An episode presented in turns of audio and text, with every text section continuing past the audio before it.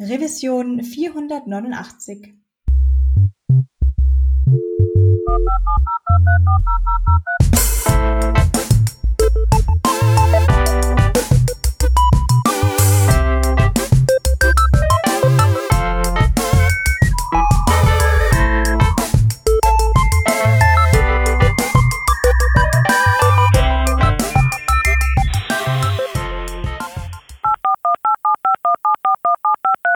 Diese Revision von Working Draft wird euch präsentiert von Hörerinnen und Hörern wie euch.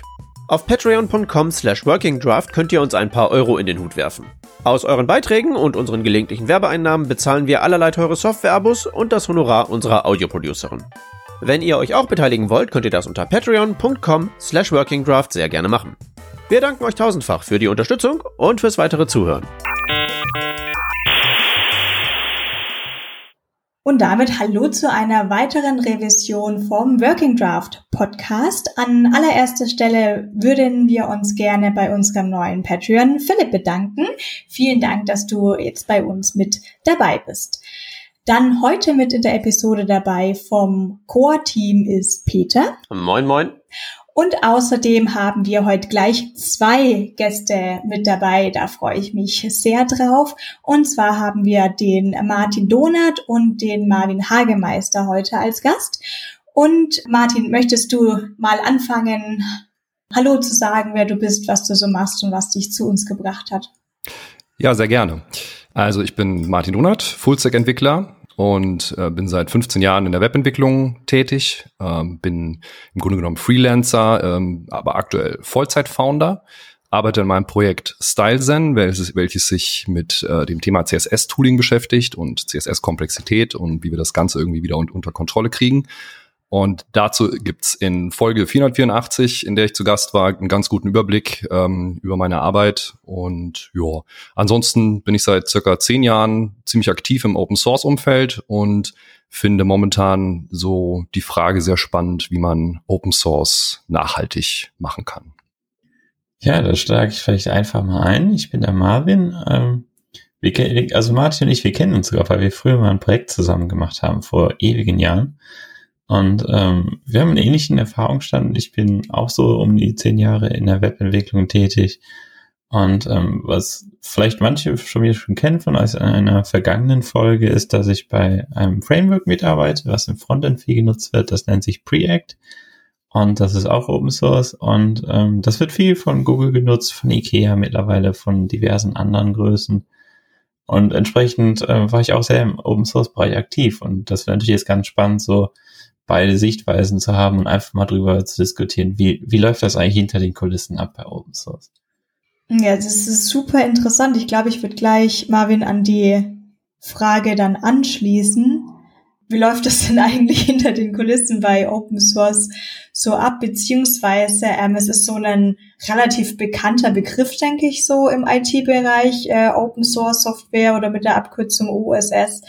Ähm, aber hattest, hättest du zufällig noch so eine dudenreife Beschreibung davon in petto, was eigentlich Open Source Software ausmacht? Das ist eine interessante Frage, weil ich habe verschiedene Auslegungen davon gesehen, was das bedeutet. Für mich bedeutet es einfach so, ich habe offenen Quellcode und da kann ich, also offenen Source Code und da kann ich halt mitentwickeln oder irgendwie zusammenarbeiten. Und dann gibt's dann noch so die klassische Auslegung von, ähm, von so früher aus der Linux-Unix-Zeit, wo es halt so gesagt wird, ja, ähm, das bedeutet einfach viel Freiheit und so auch dieses ganze Gedankengut gehört da noch mit. Ähm, ich weiß nicht, wie siehst du das, Martin? Wie würdest du das definieren? Ja, also ich würde das auf jeden Fall äh, so definieren, dass es mehr als nur Quellcode ist. Ne? Also es mhm. ist schon dieser Community-Gedanke, der ähm, so quasi so dieses Hey, lass uns doch zusammen was Cooles bauen. Ne? Also mhm. ähm, ich äh, habe früher sehr viel Musik gemacht und war da eben auch in so einer Netzkultur unterwegs und das war eben auch so ja relativ freundlich und ähm, man ähm, ja quasi so eine Art Remix-Kultur fast schon so, ne? weil man eben Ideen, die dann andere Leute haben, äh, ja irgendwie dann auch weitertreibt oder dann irgendwie einfach nochmal neue Sachen ausprobiert und so weiter. Und ähm, das lassen die Lizenzen ja eben auch zu, wenn man jetzt eben von ähm, den Permissive-Lizenzen wie MIT und BSD und so weiter ausgeht. Und das, das finde ich an Open Source ziemlich cool, dass ähm, das Ganze so eigentlich wenig zwanghaft im, im insgesamt ist. ja, genau. Und deswegen einfach auch ähm, ja, Innovationen und so weiter vorherbringt und einfach quasi so eine Art Spielwiese ist. Hm, ich glaube, du sprichst ja was sehr Gutes an, weil einfach dieses Remixen von Ideen, das ist eigentlich auch so dieses Kernding. Also du hast ja oft auch viele kleinere Projekte oder auch Projekte, die aufeinander aufbauen. Da findet einer eine Alternative, wie man es vielleicht anders machen kann. Dann kommt ein neues Paket und irgendwie so inspiriert sich das alles so gegenseitig. Ne? Und das ist eigentlich auch so echt toll, so Mitarbeitern einfach so Ideen austauschen zu können jetzt. Aber nicht nur was gesprochen, einfach so, hey, ich hab, guck mal, ich habe hier den Code gemacht. Was meinst du dazu? Oder die Änderung, um vielleicht dieses Projekt ein bisschen anzupassen, ein neues Feature einzubauen. Und diese Remix-Kultur einfach, dass man so freie Ideen austauschen kann. Das ist eigentlich so das, was, was mich eigentlich auch immer wieder zurückzieht in die Szene. Ja, absolut. Und die halbe Welt läuft oder die ganze Welt läuft auf Open Source. Das finde ja. ich einfach so, so krass, diesen Gedanken, dass im Prinzip alles, äh, jedes Mal, wenn wir mit irgendeinem System interagieren, ist irgendwo eigentlich Open Source Software, also quasi fast unter Garantie. Hm, das ist ja schon allein, wenn wir im Frontend einmal so die Node Modules Folder durchgucken, wo wir unsere Dependencies installieren, wie viele Pakete das inzwischen sind. Ne? Und auf wie viele Leute wir uns dadurch praktisch indirekt stützen. Das ist schon echt eine große Anzahl. Das ist schon, schon ein Erfolg. Ja, ich meine, man könnte natürlich dann jetzt, wenn du jetzt Node Modules sagst, das ist ja, sagen wir mal, das sprichwörtliche schwarze Loch. Also da könnte man ja sozusagen auch mal so ein bisschen die ähm, Theorie aufmachen. Also weil mit dem, mit dem Open Source Gedanken und dem ganzen Remix und so geht ja einher, dass das Free as in Beer ist. Also kostet halt nichts, einen NPM-Install zu machen. Und das führt dann natürlich auch zu so einer, zu einer, zu einer Proliferation, sag ich mal, gerade so in Node-Modules, wo man halt eben sich auf ganz, ganz viele Dependencies stützt. Und das dann so ein bisschen vielleicht als die Überleitung in Richtung so unseres Nachhaltigkeitsgedankens, den wir ja diese Sendung auch haben wollten. Bezahlt werden da ja die wenigsten Leute direkt, die da solche Pakete produzieren. Oder? Das fällt ja meistens aus einer irgendwie idealistischen Haltung raus. Ja, also das stimmt auf jeden Fall. Ich glaube, immer mehr NPM-Pakete suchen Funding. Also zumindest wenn man NPM-Install macht, kriegt man immer öfter äh, 484 Pakete suchen Funding. Und das letztlich als, wenn du im Open Source Bereich unterwegs bist, dann ähm, investierst du natürlich ziemlich viel Zeit. Und die Frage ist, ähm, irgendwann, wenn du vielleicht den Proof of Concept der Idee, die du hast und die du umsetzen möchtest, ähm, erbracht hast, und du quasi auch ähm, geschafft hast, Nutzer zu bekommen, die dein Paket benutzen. Äh, und da gibt's ja wirklich einige NPM-Pakete, die sind winzig und haben 40 Millionen Downloads pro Woche. Also es ist ja wirklich völlig absurd. Genau, und wenn du das eben dann erreicht hast, äh, dann fängt eben diese Maintenance-Phase an und äh, die kann eben ziemlich schlauchen. Und äh, ich glaube, da haben Marvin und ich äh, auf jeden Fall einige Stories beziehungsweise einige Erfahrungen gemacht. Ähm, das, äh, das ist dann eben das Schwierige, das Ganze nachhaltig zu machen und nachhaltig jetzt nicht im Sinne von äh, green und CO2-neutral, sondern eben so, dass man äh, nicht in den Burnout schlittert, beziehungsweise dass man das Ganze ähm, ja eben über die Jahre hinweg dann noch maintained oder machen kann und so und so weiter. Ne? Es ist interessant, dass du das sagst, dass dann sozusagen das Schwierige mit der Maintenance-Phase anf anfängt. Ich hätte jetzt gedacht, das Schwierige fängt tatsächlich noch vorher an, weil ähm, so es ist ja sozusagen ein gleitender Übergang von Prototyp zu Works for Me zu kann plausibel auch für andere funktionieren. Und ich könnte mir ja sozusagen vorstellen, dass sozusagen der, der, der Punkt, ab dem dieser Nachhaltigkeitsgedanke ins Spiel kommt, der könnte, hätte ich jetzt gesagt, tatsächlich schon dann passieren, wenn man sich sagt, okay, das funktioniert jetzt, aber ich sorge jetzt mal irgendwie dafür, dass das nochmal aufgeräumt wird und eine ordentliche Dokumentation bekommt und eine Webseite und so weiter und so weiter und so weiter. Das alles ist ja auch schon mehr Arbeit, wenn man davon ausgeht, dass irgendein Open Source Projekt sein Leben beginnt als ich löse jetzt mal mein persönliches Problem.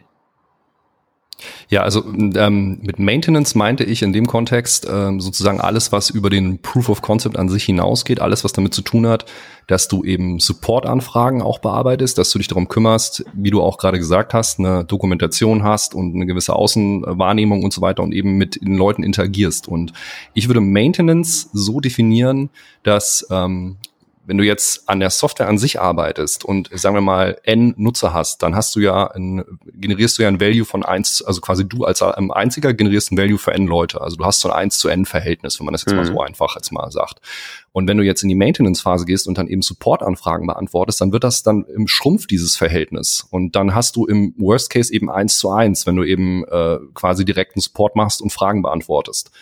Und das finde ich schlaucht, also das kann wirklich schlauchen ähm, ja. und, und, und das wirklich nach, nachhaltig zu machen, weil ähm, natürlich für den Erfolg deines Projektes brauchst du das. Und es gibt eben gewisse Mittel, wie du diese Anzahl an Anfragen ähm, reduzieren kannst, zum Beispiel über gute technische Dokumentation, über ähm, ja eben dann auch das, das ist der große Vorteil, finde ich, finde ich an GitHub, es ist alles öffentlich. Das heißt, die sämtliche alte Issues und Fragen sind durchsuchbar, so dass man darauf ähm, verweisen kann. Aber ich finde darin, also das meinte ich mit Maintenance, das ist so ein Prozess, der, der beginnt, finde ich, schleichend, wenn dein Projekt anfängt, erfolgreich zu werden, also wenn es benutzt wird. Hm. Ich würde auch noch so da hinzufügen, bei Maintenance, das umfasst für mich auch oft so die Situation, wo ähm, oft Features gewünscht werden oder auch teilweise Issues reported werden von Problemen, die man gar nicht reinläuft. Das kommt auch schon mal oft vor, weil man das irgendwie das Projekt vielleicht im anderen Use Case benutzt wird, als man es selber tut oder so. Das kommt schon mal oft vor, dass man halt denkt, okay, jetzt muss man halt abschätzen, investiere ich halt die Zeit da rein oder verweise ich darauf hin, dass eine Community Pull Request kommen kann oder so. Das hat immer so eine Gratwanderung. Das ist, ähm, zählt halt auch zu Maintenance, weil man hat nicht nur Themen, die einen selbst unbedingt betreffen. Ich meine, gerade so was so Feature-Wünsche angeht, könnte ich mir das ja auch Ganze als so ein, so ein bisschen so ein, so ein Abwehrkampf auch vorstellen. Also gerade wenn ich jetzt an sowas wie Preact denke, was ja wirklich einen sehr klar umrissenen Funktionsumfang hat und ein sehr klar umrissenes Ziel hat, kann ich mir vorstellen, dass da relativ, die, relativ häufig Leute, die möglicherweise auch tatsächlich dieses ähm, ganze Wesen des Projekts noch nicht 100% durchdrungen haben, anrücken mit, äh, warum geht nicht das und das und bau das doch mal ein. Hm, würde ich jetzt nicht so unterschreiben. Also okay. wir blocken eigentlich relativ wenig ab, eigentlich fast gar nichts. Das liegt aber auch daran, weil wir sehr klar gestellt haben, wie positionieren wir unsere Library Project. Und dass dann halt so ein klares Anforderungs äh, Erwartungshaltung auch gemanagt wird.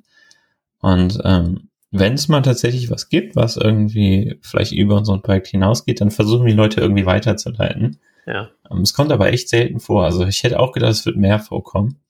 Also es ist halt eine kleine Library und wenn du eine Library hast, die viel einsetzbar ist, dann wird das oft so in unvorhergesehene Use Cases benutzt. Und das ist so ja ein Punkt, ähm, wo wir dann schon mal uns genau angucken mussten, wollen wir den Use Case unterstützen oder halt nicht. Kannst du da ein, ein Beispiel mal verraten? Hm, ein Beispiel ist, ähm, also wir haben natürlich einen sehr großen Kompatibilitätslayer mit React, mit dem äh, einem anderen Framework.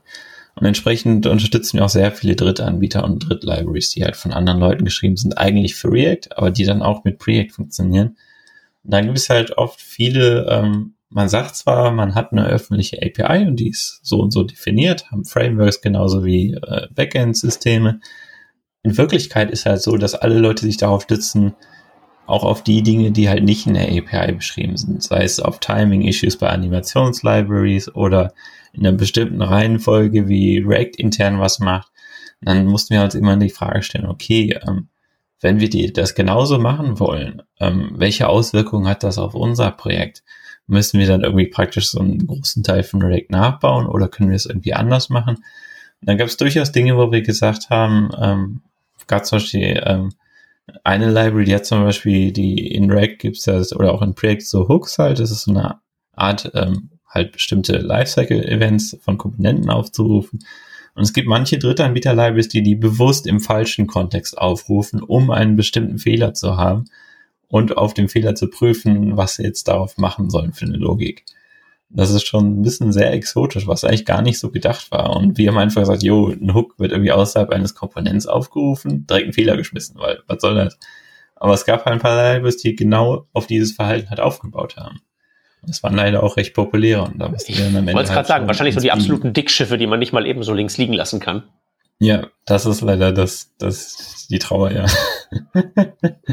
Aber es geht, also kriegen wir noch gerückt. Okay, ähm, wie ist es denn bei dir, Martin, mit so einem, äh, ja, ist bei dir ja leider auch einigermaßen klar umrissen bei deinem Open Source Projekt, was da der Funktionsumfang ist. Wie sieht's mit Feature Requests aus, die irgendwie was Abgefahrenes haben wollen? Gibt's das? Da gibt's äh, jede Menge. Also vielleicht erzähle ich noch mal ganz kurz, was das Projekt ist. Also ähm, es nennt sich Material for MKDocs und es ist ein Material Design Theme für MKDocs, ähm, also für die Hörer, die das noch nicht kennen.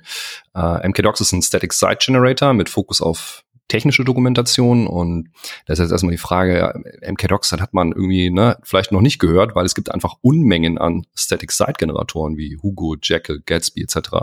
Und ähm, MKDocs ist quasi eher so der Underdog und ich meine, die haben noch nicht mal ein Logo. Also ähm, ist aber wirklich jetzt in der letzten Zeit echt stark gewachsen, weil es ist einfach und es hat wenig Dependencies. Das heißt, es war gerade genauso ein bisschen dieses Problem, so, ne, ist also, ist, wenn man zu viele Dependencies hat, die, ähm, dann äh, gerade im JavaScript-Umfeld, dann geht einfach ständig alles kaputt. Also das ist so zumindest meine, meine Wahrnehmung. Und bei der Dokumentation ist das, glaube ich, das, ja, der Bereich, wo man das am wenigsten haben möchte, weil das eh schon so für viele Leute was Ätzendes ist, Dokumentation zu schreiben. Das ist ja nicht Code, das ist ja nicht produktiv. Ne? Mhm.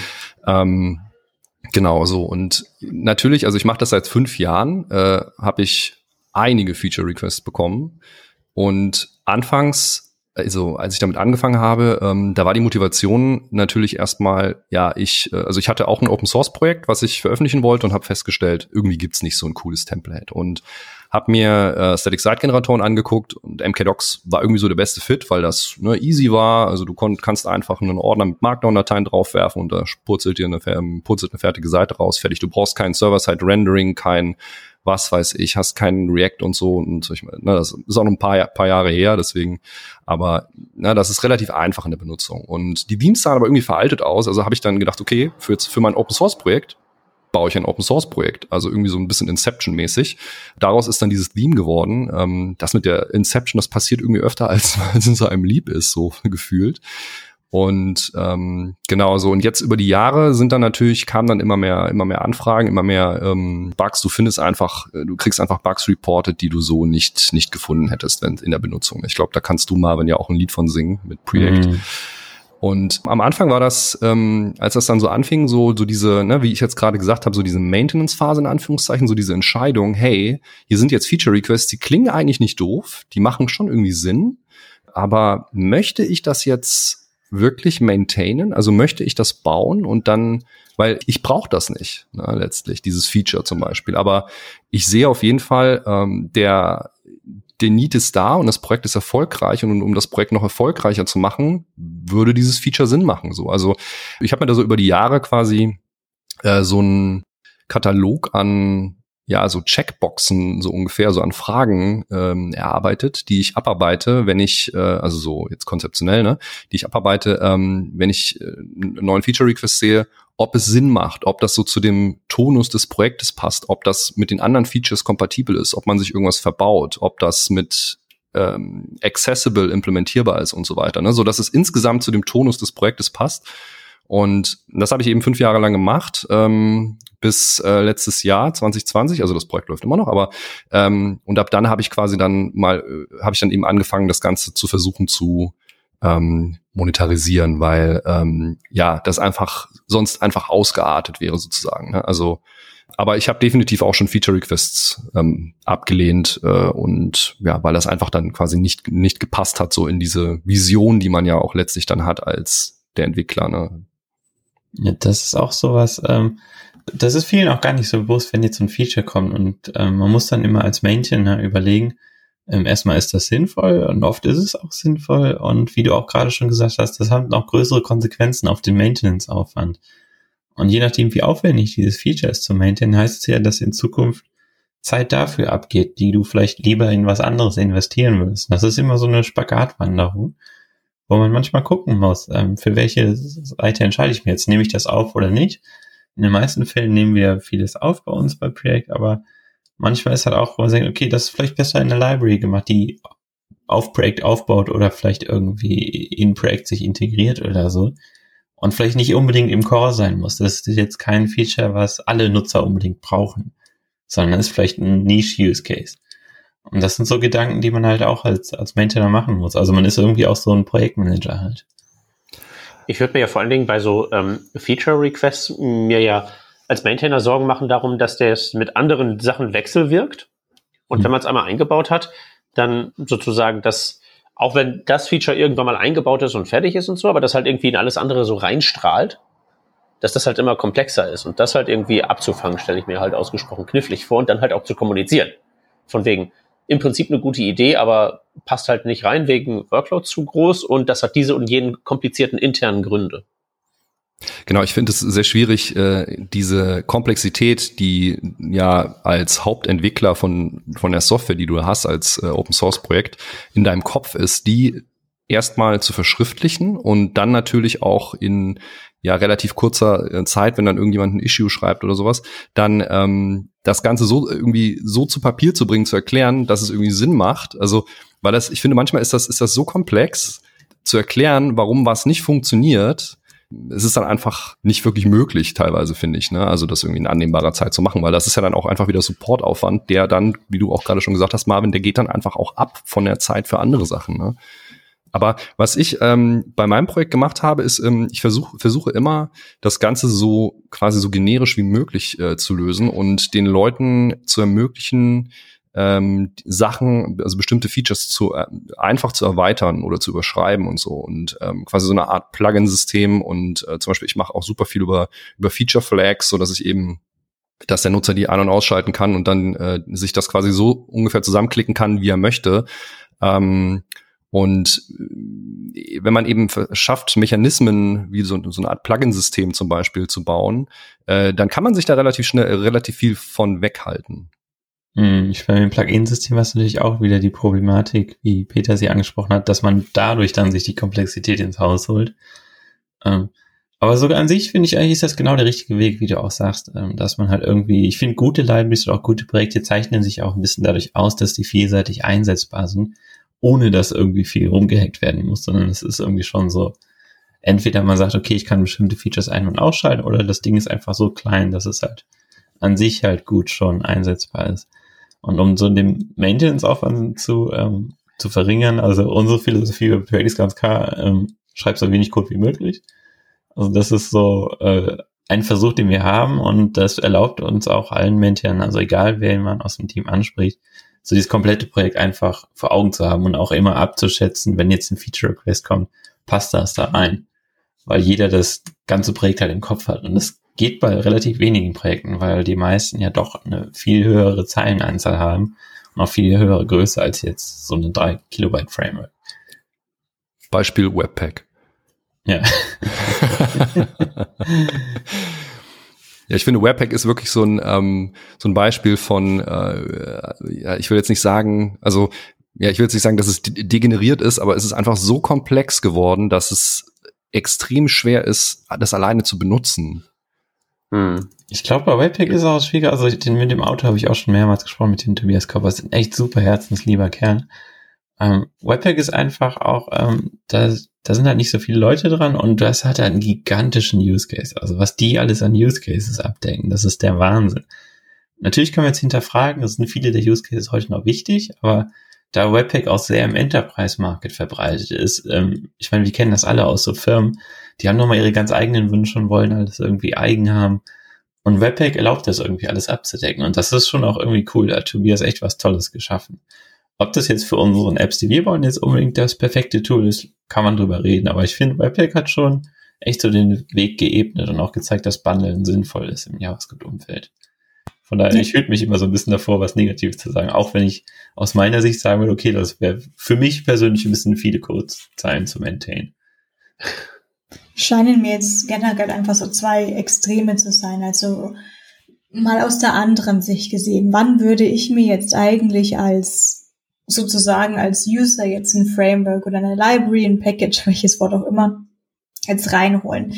Und normalerweise ist es ja was, was ich vielleicht selbst nicht maintainen könnte. Das heißt, es wäre jetzt irgendwas, was ich jetzt entwickeln könnte, aber ich wüsste, da kommt vielleicht eine neue Browser-Version oder sowas raus, dann müsste ich das wieder anpassen und da vertraue ich jetzt einfach ähm, dem, dem Framework, dass sich das dann eben einfach erneuert.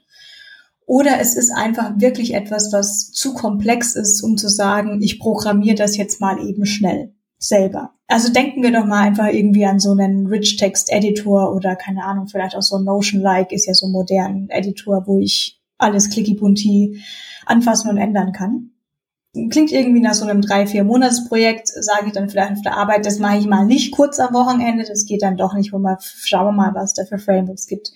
Und dann gibt's ja diese zwei Extremen von etwas, wenn man Glück hat, macht es genau das, was man tatsächlich braucht und hat dann diesen wenigen Code und ist dann vielleicht dadurch auch extrem gut maintained und extrem gut dokumentiert. Auch im Sinne von, ich muss nicht so viel Dokumentation lesen, weil es vielleicht gar nicht so viele Sachen kann. Ich stolper dann wiederum auf der anderen Seite bei Webpack drüber, die richtigen Informationen dann zu finden, weil es einfach so viele Optionen gibt. Auf der anderen Seite ist dann Webpack eben was, was ich glaube, Marvin, wie du ja eigentlich auch schon gerade ausgedrückt hast, wahnsinnig viele Leute benutzen und wo es auch den Sinn und Zweck erfüllt. Und das sind halt beide solche, solche Extreme. Das eine kann ich benutzen, aber dann ist es wirklich nur, also so, so ein kleines Ding könnte ich benutzen, aber dann macht es auch wirklich nicht mehr, als vielleicht dieses eine Problem zu lösen. Und das andere Extrem mit Webpack, womit ich so viele verschiedene Probleme lösen kann, aber dann auch wieder so eine höhere Lernkurve habe. Ja, de definitiv. Also da stimme ich dir voll zu. Aber das ist ja auch das Schöne, dass wenn so Projekte so, ich meine, Webpack ist so ein bisschen der Alleskönner, aber das bietet ja auch wieder Freiraum für, für andere Projekte, wieder was Neues zu erschaffen. Das ist auch wieder so dieser Remix-Gedanke, den Martin vorher schon erwähnt hat. Der sagt, ah, okay, vielleicht ist mir das persönlich zu komplex und das öffnet wieder die Toren, wie wäre es mit einem einfacheren Bundler oder so. Und das ist ja eigentlich auch so das Schöne, dass einfach so man überall sieht, ach cool, ich habe hier noch einen Platz für mich, hier kann man noch ein Projekt machen. Und egal, wo man hinguckt in Open Source, man findet eigentlich immer was, was auch ein Fluch sein kann, weil ähm, ich habe ich glaube, fast 300 Repositories mittlerweile auf GitHub. Und das ist aber auch schon so, okay, ich kann eigentlich nicht alles maintainen, ich habe einfach nicht die Zeit dazu. Aber so an sich dieser Remix-Gedanken einfach, hey, ich sehe was, ähm, ich könnte mich da was Neues machen, das ist eigentlich auch so das Schöne daran. Und das verführt auch gerade, wenn jetzt so Projekte schon eine Nische belegen, findet man immer eine neue Nische. Hast du für solche Sachen irgendwie ein Projekt-Lifecycle, wo du irgendwann auch so den, äh, im, also sozusagen bewusst sagst, so, auf das Ding mache ich jetzt einen Deckel drauf, das wird jetzt sozusagen aktiv nicht mehr maintained, das Repository archiviert oder ich suche mir jemanden, der es übernimmt. Also gibt's da bei dir irgendwie diesen Punkt? Weil äh, ich denke mal, hier, wir alle kennen hier so dieses, diese ewige Suche nach irgendwie dem einen Paket, das so diesen Common Use Case abdeckt und es gibt irgendwie 20 Stück auf NPM, aber davon sind irgendwie haufenweise welche nicht maintained und nicht vollständig und so. Und man findet das halt nur, sagen wir, vergleichsweise mühsam raus. Statt dass in der README einfach drin steht, so hier, ich äh, mache daran jetzt nichts mehr, geht lieber hin und benutzt das da drüben. Ja, also ähm, da kann Martin wahrscheinlich auch viel zu sagen. So aus, aus meiner Sicht ist einfach, wenn ich gemerkt habe, okay, ähm, das Projekt ist irgendwie, das hat keinen Nutzen mehr, dann kann man es ja bei GitHub archivieren, dann kriegt man so ein gelbes Banner, dieses Projekt ist archiviert. Ähm, bei anderen vielen Sachen, ich habe oft so kleinere Utils geschrieben und die werden eigentlich nicht alt. Also irgendwie so ein paar Hilfsmethoden oder irgendwie einfache Dinge und die halten sich eigentlich ganz gut. Und viele andere Libraries, ähm, Repositories, die gerade noch einfach in Vergessenheit, die habe ich dann einfach nach und nach äh, entweder direkt rausgenommen, weil die hatten eh nicht viele Benutzer auf privat gestellt. Aber irgendwie habe ich die halt noch, aber manchmal erwische ich mich dabei, wie ich schon mal so Ideen aus alten Repositories klaue. Das so, so eine Art Spickzell dann für mich ist. Ah, okay. Ja also, gut, aber ich meine, äh, eine, eine kleine Sache noch, weil ähm, ich meine, in den Dingen, wo du jetzt gerade sagtest, die benutzt kaum einer, da fällt ja auch kaum Maintenance an, in dem Sinne, wie wir es vorhin besprochen haben. Und insofern mhm. ist dann damit ja tatsächlich nichts kaputt und das ist mehr oder minder fertige Software. Genau, da gibt's durchaus. Also nicht alles muss ähm, den letzten Commit vor drei Tagen gemacht haben. Mhm. Okay, gut. Und das ist auch okay. Ja, ich wollte nur sagen, also ich habe keine 300 Repositories. Äh, ich habe vielleicht äh, 20 oder so oder noch weniger. Ähm, und ich habe auch schon viele archiviert, weil sie einfach dann keine Traction mehr hatten und weil ich dann auch sozusagen äh, ja so move on, also ich habe ich hab die Projekte teilweise dann auch selber nicht mehr benutzt, weil ich dann einfach andere Technologien benutzt habe oder so. Und ähm, aber ich versuche schon, die Projekte, die ich jetzt noch nicht archiviert habe, zu maintainen. Ähm, da das aber nicht so viele sind, habe ich da nicht so das nicht so das Problem, dass äh, also ich meine, die Penderbot nervt natürlich, klar. Ja, ähm, da kann vor, vor allem, von singen. Vor allem seitdem äh, die GitHub Native Version irgendwie nur noch funktioniert, die ist wirklich irgendwie ja so ein bisschen mehr verbuggt. Ähm, ja, aber äh, ich habe jetzt sonst auch echt so einen Ansatz ähm, angefangen, dass ich ähm, mir für bestimmte Probleme und jetzt auch wirklich so Build-Tool-Chain und sowas ähm, eigene Tools schreibe, weil genau wie Marvin gerade gesagt hat, die werden eigentlich nicht alt. Wenn man die einmal richtig schreibt für seinen Use Case, ähm, dann, dann laufen die. Ne? Also zum Beispiel jetzt noch mit, mit Webpack eine, eine Story. Ähm, bei Material for, for MKDocs habe ich auch Webpack benutzt, jahrelang. Und es immer wieder gingen die Sachen kaputt, weil dann irgendwelche Plugins aktualisiert wurden und so. Und die Komplexität liegt bei Webpack wirklich im Plugin-System. Und dann waren die nicht kompatibel und dann musst du das downgraden und ne, das funktioniert dann nicht mit dem etc. Und Webpack 5 war sowieso der absolute Fiasko, äh, weil irgendwie das ganze Plugin-System nicht darauf, ähm, Plugin-Ökosystem nicht darauf äh, vorbereitet war. Äh, und was ich dann gemacht habe, ist, ich habe Webpack plus alle Dependencies rausgeschmissen und habe mir ähm, selber ein Bildskript gebaut, basierend auf RxJS und äh, so ein paar Filesystem-Operationen, habe dann die ganzen Tools wie SAS und ESBuild einfach äh, selber aufgerufen, habe also keinen deklarativen Code mehr, in dem ich via Konfiguration beschreibe, was gemacht werden soll, sondern imperativ, hey, mach genau das und das geht nicht mehr kaputt. Das ist, es sind 500 weniger Dependencies und ähm, der Bild ist schneller, und ich kann genau dort eingreifen, wo ich möchte. Es hat mich natürlich ein bisschen Zeit gekostet, aber ich muss jetzt nicht mehr ran. Hm. Ja, das zeigt auf meiner Webseite genauso. Es ist einfach nur ein Shell-Script, das so nach und nach die ganzen Bildoptimierer und so weiter und so weiter aufruft, weil da geht es halt eben nicht kaputt, bis, bis halt eben dann sozusagen diese ganzen Sub-Binaries gleichsam da irgendwie äh, nicht mehr maintained werden und nicht mehr funktionieren, was bei mir jetzt so vor kurzem mal passiert ist. Aber dann kann man die halt eben auch problemlos austauschen, weil, also die Komplexität im Plugin-System, das ist ja, was mich so früher bei so diesen frühen Web-Build-Tools wie Grunt immer extrem irritiert hat. Das waren ja meistens so Wrapper um irgendwelche CLI-Programme. Und dann gab es halt diese Grunt-File und das war ja im Prinzip also im Prinzip hätte man sich da ja wirklich einfach ein Node.js-Skript schreiben können, das einfach direkt die CLI-Programme aufruft diese Plugins sind ja sozusagen dann wirklich nur noch eine Komplexitätsverpackung drumherum. Im Prinzip ein weiterer Layer in der Software-Lasagne, der kaputt gehen kann. Ähm, andererseits ist das halt eben tatsächlich so, Webpack hat, äh, weil wir jetzt das ja die ganze Zeit schon erwähnt haben, vor dem Ding habe ich halt einfach allein deshalb den größten Respekt, weil äh, egal wie schwierig die Config-Datei zu schreiben ist, das ist halt eins von den wenigen Projekten, dass sich wirklich mal hinsetzt und sagt, wir sind jetzt hier mal die Lösung für alles. Bei uns funktioniert alles. Du kannst alles durch uns irgendwie durchkompilieren und das geht dann auch. Und dafür klappt das wirklich extrem gut. Also ich habe einfach vor der Haltung, die Leute haben, die sagen, ich schreibe das jetzt, äh, sehr großen Respekt. Hm. Das auf jeden Fall, definitiv. Ihr habt ja jetzt beide eigentlich recht ruhig darüber gesprochen, wie das so ist mit bis zu 300 äh, Gitterprojekten und dann kann man ja auch mal was archivieren.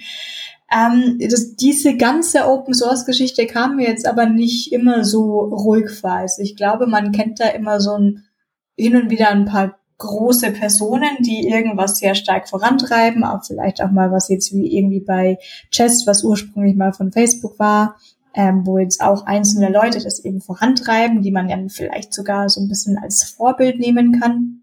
Aber ich habe das jetzt auch schon irgendwie auch bei jedem Hackathon und wie heißt das, Hok äh, Hektoberfest, ähm, so mitbekommen, dass es da schon, gerade wenn man noch nicht im OSS-Bereich arbeitet, schon so ein bisschen auch ein Bammel davor hat, diesen typischen Anfängerbammel auch, den es jetzt generell so in der IT-Welt gibt. Wo fange ich an und wie soll ich das alles schaffen und wie mache ich das noch nach der Arbeit? Also ihr beide, wie gesagt, klang jetzt recht ruhig, aber habt ihr es auch schon anders erlebt oder habt ihr da auch vielleicht Tipps, dass man da nicht in so einen Tunnel reinläuft und vielleicht nicht irgendwie da das Gefühl hat, jede Nacht da bis ein Uhr noch irgendwie hobbymäßig was nebenbei zu machen?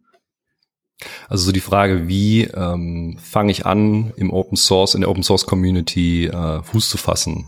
Ja, ich denke, ich, ich wollte gerade auf zwei Fragen hinaus. Die auf jeden Fall, wie fange ich da an, den Fuß zu fassen? Aber dann wie komme ich vielleicht auch gerade mal wieder raus, wenn ich dann eine Pause brauche.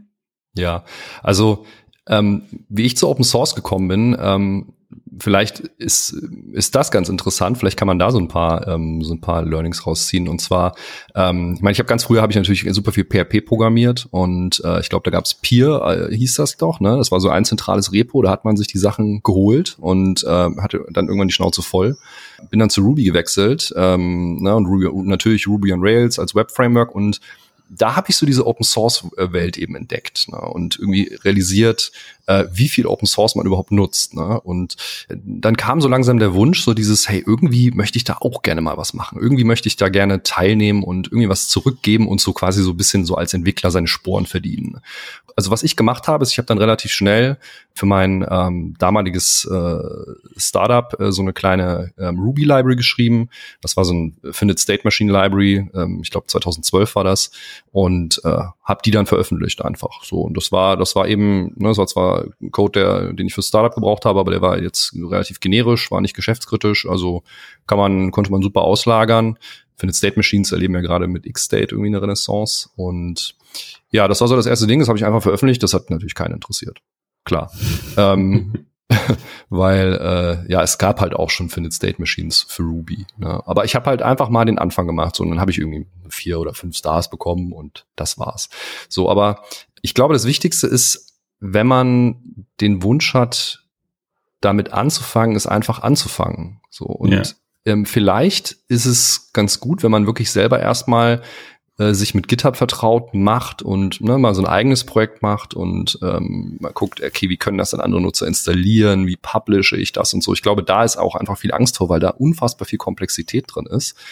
Und wenn man damit anfängt, ähm, so erstmal quasi die Sachen lernt, bevor man jetzt äh, in anderen Repositories Pull-Requests macht, weil ich glaube, so relativ viel ähm, ja Angst, gerade als neuer Entwickler, also oder wenn man also nicht als neuer, also als Entwickler mit noch nicht so viel Erfahrung, kommt einfach daher, dass man äh, ja quasi Angst dafür vor hat, über seinen Code quasi gejudged zu werden. Also dass man einen Fehler gemacht mhm. hat oder der nicht schön formatiert ist oder irgendwelchen Standards nicht genügt oder sowas. Ne? Und ja, das muss man einfach, also so nach und nach halt einfach ablegen, so dass man irgendwann zu dem Punkt kommt, so hey, wir sind alle nur Menschen, wir machen alle Fehler. Ego ist sowieso völlig falsch am Platz in, im, im Open Source Bereich, weil es geht einfach nur darum, so, ne, wie wir vorhin schon gesagt haben, hey, lass uns zusammen einfach was Cooles bauen und uns nicht die Köpfe einzuschlagen, so ungefähr. Ja, und vielleicht für, für so die Ideenfindung so, am besten natürlich löse ein Problem, was du selber hast. Löse irgendwas, wozu du keine zufriedenstellende Lösung gefunden hast und dann versuch es auch, bestmöglich zu dokumentieren und ne, so ein bisschen auch zu, zu verkaufen letztlich auch. Ne? Ähm, genau, aber vor Pull Requests braucht man zum Beispiel auch echt keine Angst zu haben. Also ich finde, ich glaube für Marvin und ähm, für dich und, und, und mich sind Pull Requests so, ja, ich mache jetzt einfach einen Pull Request, ne? So, okay, ich habe einen Bug gefunden, ah cool, ich weiß, wie ich ihn fixen kann, zack, Pull Request, fertig. Ne? Und dann ja. mit der Zeit lernt man dann eben auch, was der andere auf der Seite, der das Open Source Projekt maintaint, auch hören möchte, nämlich hey, kurze Beschreibung von dem Fehler, ne, dann irgendwie, äh, das habe ich erwartet, das passiert tatsächlich, ähm, hier ist ein Fix, wenn man ihn hat. Also klar, sonst würde man keinen Pull-Request machen. Und dann vielleicht auch noch so ein bisschen, ja, aber ne, vorher kann man mit dem und dem Workaround, kann man das ganze Problem vorher, vorher umgehen. Super. Und dann wird das Ding in der Regel relativ schnell auch gemerged, wenn das Projekt nicht archiviert ist. Das kann ich euch auch noch bestätigen. Ähm, bei uns ist es eigentlich auch so, wir versuchen halt die, die Latte möglichst gering zu halten, weil wir haben alle mal angefangen und wir hatten alle mal Angst vor dem ersten Pull-Request in der Öffentlichkeit. Und ich habe es eigentlich auch so gemacht wie Martin. Ich habe erst ein bisschen eigens rum experimentiert auf meinen eigenen Repositories. So kleine Tools, die ich mal geschrieben hat, hatte natürlich auch Null Stars. Oder vielleicht mal ein oder so hier und da. Und dann bin ich irgendwie in so ein größere Projekte reingestellt, bis ich dann mal Projekt gelandet bin. Das war auch so eine natürliche Evolution. Ähm, das ist wie, wie Martin sagt, man macht eigentlich einen Pull-Request, entdeckt einen Fehler und das ist eigentlich ganz cool, wenn man einfach dazu schreibt, so, hey, ähm, warum habe ich diesen Change gemacht? Oder vielleicht hat er bei mir was Nützliches gelöst und so. Und in der Regel sind alle super helfen, also helfen einem super gerne. Ich habe eigentlich sehr selten erlebt, dass es irgendwie nicht angenommen wurde oder irgendwie abgelehnt wurde oder irgendwie, dass ich das Gefühl hätte, ich habe eine negative Erfahrung gemacht, sondern die meisten Menschen sind super dankbar, wenn man irgendwas macht, sei es nur einen Tippfehler in, in, in, in der README zu fixen oder irgendwie was in der Dokumentation zu verbessern oder vielleicht auch im Code selber. Ähm, ist eigentlich super dankbar, die meisten Leute, die ich erfahren habe. Und äh, das möchten wir ja Maintainer natürlich auch weitergeben. Wir möchten halt weitergeben. Das ist was Cooles, da könnt ihr mitmachen und auch dabei einfach lernen, so wie arbeite ich im Team und diverses. Und ähm, diese ganzen Formatierungen und so, die werden eigentlich schon fast von Tools alles abgenommen. Also da braucht man sich echt keine Sorgen machen. Also den Tipp mit erstmal mit GitHub vertraut machen ist, glaube ich, schon mal ein sehr guter ähm, Einsteiger. Manche Personen kommen ja sicherlich quasi vielleicht noch gar nicht jetzt aus dem Entwicklerberuf und wollen da erstmal so rausfinden, wie das funktioniert. Andere sind vielleicht schon im Beruf, aber arbeiten dann eben auf der Arbeit vielleicht mit GitLab oder Bitbucket und dann ist ja immer alles ein bisschen unterschiedlich. Beziehungsweise jetzt geht's ja auch noch über verschiedene Repositories hinweg, dass man das forkt und dann wieder einen Pull Request in den ähm, Main Branch reinmacht, was ich auch festgestellt habe, was ganz nett ist, ähm, als ich noch bei den Frontend Foxes war, da gab es ja verschiedene Workshops und die waren dann auch verschiedene Sprachen ähm, übersetzt, auf Japanisch und auf Deutsch zum Beispiel. Und äh, da kann man natürlich auch einfach mal einen Pull stellen, indem man jetzt äh, eine Übersetzung noch hinzufügt oder ein bisschen verbessert. Das äh, weiß natürlich auch, dass einfach nur ein YAML, wenn es überhaupt ein YAML-File war oder einfach direkt in der Komponente irgendwie in der Sprache geschrieben, wo man dann erstmal lernen kann, mal so zu folgen. Und da muss ich sagen, es geht halt so wie ich das jetzt in Erinnerung hatte, aber auch tatsächlich recht hilfreich, dass es einem da beschreibt, so mach jetzt dies, dann machst du das, dann machst du jenes. Und es schaut alles ganz komisch aus und irgendwie geht für mich auch immer der Pfeil, wo ich gerade meinen Pull-Request reinmache, irgendwie gefühlt in die falsche Richtung, aber im Endeffekt funktioniert es dann. Also es ist schon mal ganz cool. Das andere Thema, was ich jetzt noch sehr interessant fand, was ihr mehrmals angesprochen habt, ist dieser Ideenaustausch. Und das ist, glaube ich, was, was tatsächlich ein wahnsinnig großer Vorteil sein könnte. Zumindest könnte ich mir das so vorstellen an der Open Source Arbeit. Manche haben Glück oder Pech, wie man es jetzt beschreiben möchte, und arbeiten als Entwickler, Entwicklerin an einem Projekt mit oder Produkt mit, wo sie auch quasi damit beschäftigt sind, für das Produkt auch mitzudenken und direkt am, an der Produktidee mitzuarbeiten und vielleicht als Frontendler, Frontendlerin dann auch verstärkt an UX und UI noch zusätzlich. Ähm, ich stelle mir aber trotzdem noch mal eine Spur interessanter vor im Open Source Bereich. Und jetzt frage ich mich gerade, wer arbeitet denn da alles eigentlich so mit? Sind das dann vor allem Leute aus der Entwicklung oder wie habt ihr da so auch noch, gibt es dann einen, weiß ich nicht, Marvin, gibt es dann einen PO? Äh, gibt es ein PO? Das hängt natürlich vom Projekt ab, weil es gibt die einen Projekte, die entstehen in einer Firma, die sind dann Open Source, aber die Hauptentwicklung findet innerhalb der Firma statt. Das heißt, äh, zum bestes Beispiel ist vielleicht React selber oder Angular oder die ähnlichen Frameworks. Die werden halt von Firmen selbst entwickelt. Bei uns ist es so, wir haben halt keine Firma. Das heißt, wir sind alle aus verschiedenen Ländern, aus verschiedenen Firmen und da gibt's keinen Oberhut. Und da gibt's auch so keinen Projektmanager. Das ist meistens der, der, die Person, die Projekt, das Projektmanager wandert oft ein bisschen. Also das ist einfach jeder, der Bock hat, macht halt was und irgendwie ergänzen wir uns so, dass mal der eine die Rolle übernimmt, mal der andere und das taucht sich dann eigentlich so ganz gut aus.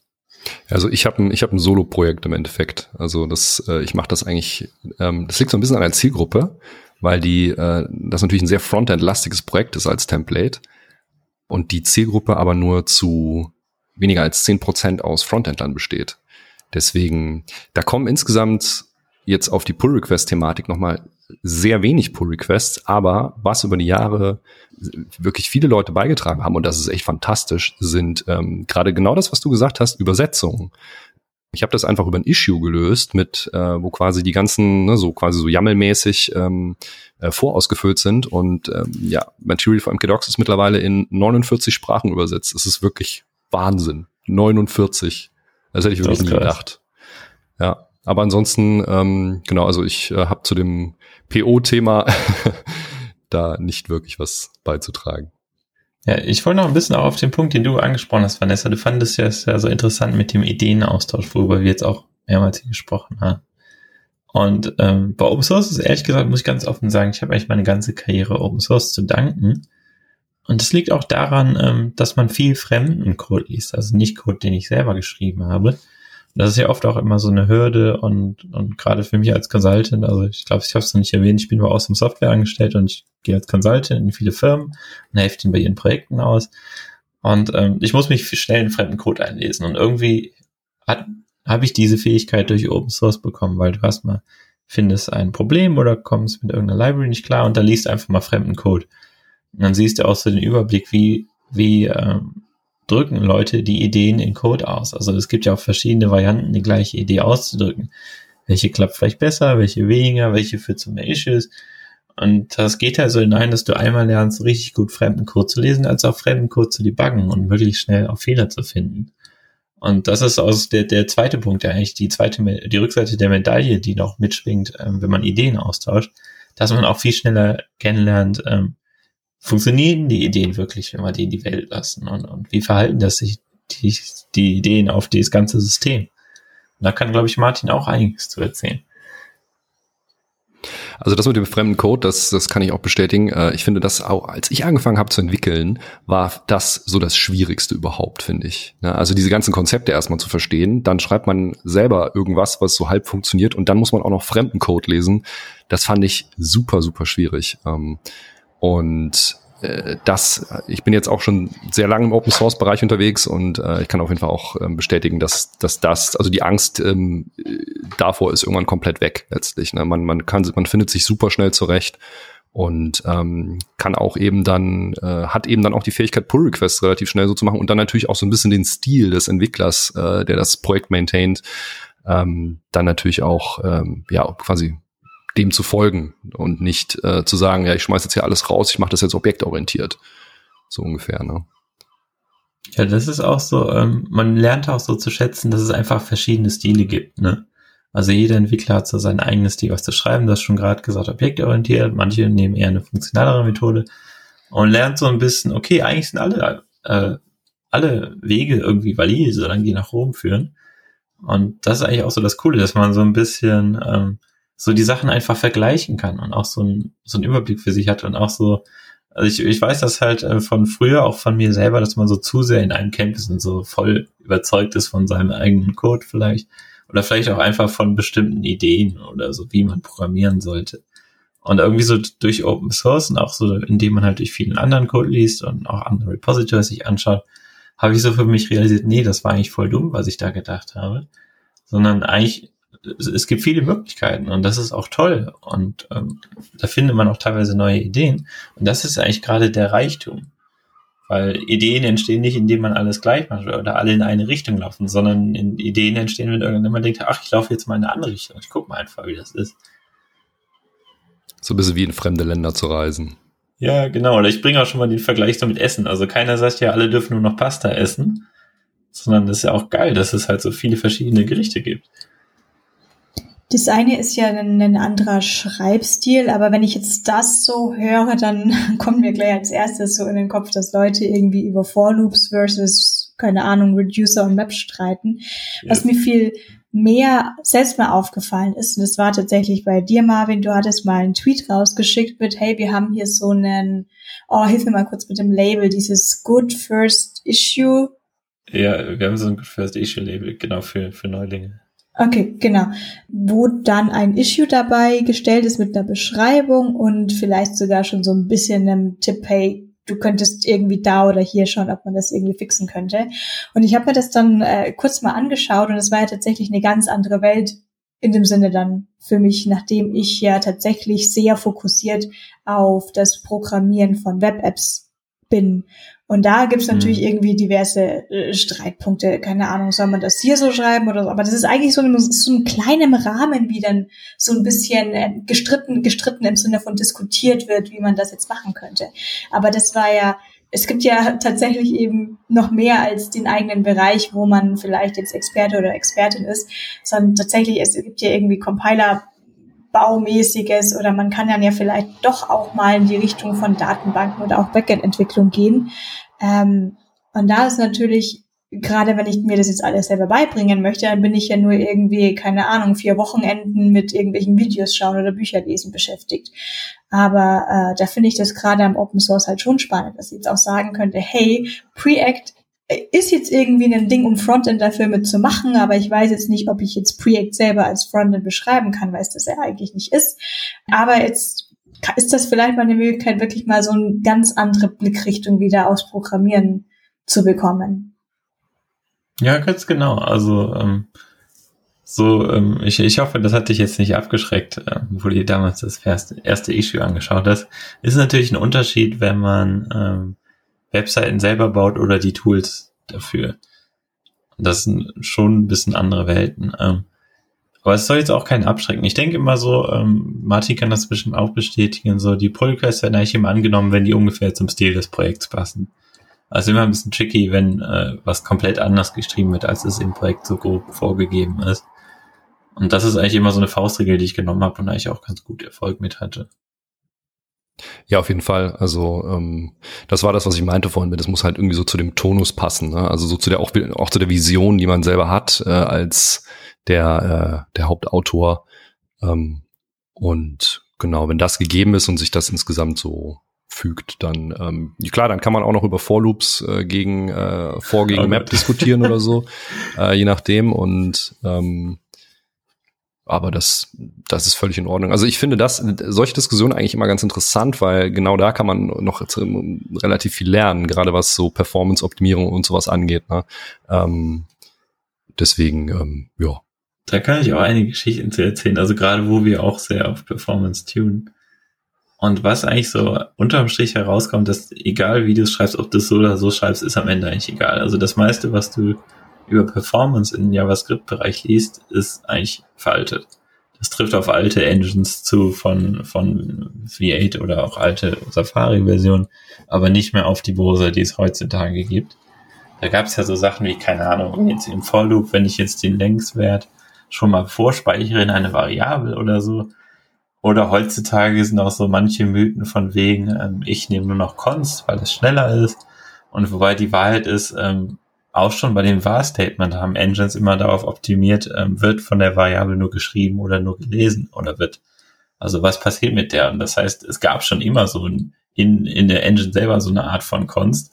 Und das Const-Keyword, das, das hilft nicht. Also äh, dann müssen die Engines wieder nur noch mehr bauen. Und da gibt's viele so Mythen, gerade so, wenn die Leute sagen, ja, lieber For Loop oder sonst was. Ähm, und wir haben uns gesagt, okay, wir haben einmal das Tooling, um zu sehen, ist das wirklich besser? Und wir haben halt auch immer gesagt, wenn wir so einem Pull Request sagen, das soll anders sein oder das könnte man anders schreiben, dann müssen wir es auch wirklich begründen können immer. Das ist nicht nur eine stilistische Frage, weil stilistisch ist uns eigentlich alles egal. Ähm, dafür gibt's halt Prettier, aber wir wollen halt, wenn wir was ankreiden, äh, das ist ankreiden jetzt für ein böses Wort, aber wenn wir irgendwo was kommentieren, dann muss es wirklich Hand und Fuß haben und nicht einfach nur eine Geschmackssache haben. Das ist, kennst du ja auch von dir, Martin. Das ist so, ultra wichtig, dass man halt das trennt, so von wegen Geschmack und, und worum geht's hier eigentlich wirklich. Ich glaube, ich würde mir fast vorstellen, Geschmack ist noch ein bisschen einfacher, dadurch sozusagen ähm, Platz zu diskutieren, in dem Sinne, als dass so ein Pull-Request sich ja an was Vorhandenes anschließt. Und so ein Pull-Request zu machen, ist ja dann doch schon vergleichsweise viel Arbeit. Also so das ganze, der ganze Zinnober drumherum mit äh, Klonen und dann muss man das schreiben und alles so. Und ich habe halt immer das Gefühl, dass ähm, dieser Mehraufwand äh, wahrscheinlich dazu beiträgt, dass auch, dass so die Qualität von Pull-Requests als Ganzes höher hängt, als, als sie wäre, wenn es einfacher wäre. Hm? Weil man will dann halt eben auch, dass der angenommen wird und dann guckt man halt eben auch, wie macht der Rest von dem Projekt sowas wie hm, eben so ein, so ein Loop oder ist das jetzt for e, macht man dann irgendwie ein for each oder macht man da eine Vorschleife und dann hält man sich halt eben einfach dran. Also wahrscheinlich ist das gar nicht mal so ein häufiger Diskussionspunkt, könnte, würde ich mir eigentlich vorstellen. So normalerweise. Ja, also gerade, also ich sage immer, es gibt die Zeit vor Prettier und die Zeit nach Prettier. Das heißt, was Formatierung angeht und ob es jetzt ein For-Loop oder For Each ist, darüber diskutieren eigentlich die wenigsten. Also habe ich schon lange keine Diskussion mehr gesehen. Ich stelle mir das bei Performance dann aber wiederum schwieriger vor, weil ähm, gerade was du so ähm, meintest, Marvin, gerade mit diesen komischen Mythen, Mhm. Ich würde das ja mehr so äh, in den Bereich, ich würde das ja so mit dem Bereich Folklore beschreiben eigentlich eher, weil es ist ja noch nicht mal so sehr, dass die Leute das machen, weil sie es glauben, sondern die machen das so, weil sie es schon immer so gemacht haben. Oder zum Beispiel, ähm, weiß nicht, ich hatte das bei meiner Sublime Text-Version, weil ich ewig lange nicht geupdatet habe, dass so die JavaScript Autocompletion, wenn ich dann For Loop gebaut habe, hat er den halt eben rückwärts gemacht weil irgendwie okay. vor Anbeginn der Zeiten im Internet Explorer schieß mich tot, das halt irgendwie mal als schneller gemessen wurde. Ja, das war ein äh, C und C++ war das. Also weil ein äh, Nullvergleich auf äh, Maschineninstruktionsebene billiger ist als ein größer Gleich. Also das ist zumindest das, was ich äh, kenne. Ah, okay. Ja gut, aber trotzdem, in JavaScript hat's halt im Prinzip ja dann noch mal weniger ein was zu suchen. Und es ist halt eben so reine Folklore. Hm, definitiv, ja. Und gerade bei Performance hast du es ja, hast du es ja relativ schwer, dann sozusagen den Gegenbeweis zu bringen. Von wegen, das bringt nichts, du tippst halt nur mehr. Ja. Na, klar, kannst du messen, kannst du Tests schreiben und was nicht alles, nur das ist ja ein vergleichsweise riesiger Aufriss gegenüber sowas wie, yo, wir machen hier keine For-Loops, kannst du hier sehen, ist alles for each, mach mal bei dir genauso, dann nehmen wir das an. Ja, also die, die meisten halt dieser Mythen sind eigentlich gar nicht messbar und die Engines haben beide genau wie vor Funktionen, also for each und auch for Loops fast auf dem gleichen Level. Ähm, wenn man jetzt keine Billionen Sachen oder so macht, ähm, oder keine mal Billionen da durchiteriert, dann, dann hat es eigentlich keinen Unterschied. Da zählen viel mehr Sachen wie Cache Locality, dass man halt äh, die Sachen halt im Memory nahe sind, also äh, dass halt die gleichen Datentypen nur benutzt werden, nicht die ganzen Datentypen immer verändert werden. Und sowas ist viel wichtiger. Apropos Billionen. Ja. Ja. Sind wir alle reich. Wir haben natürlich jetzt äh, ganz schön darüber gesprochen, was man jetzt alles so persönlich aus Open Source rausziehen kann. Ähm, alles valide Punkte.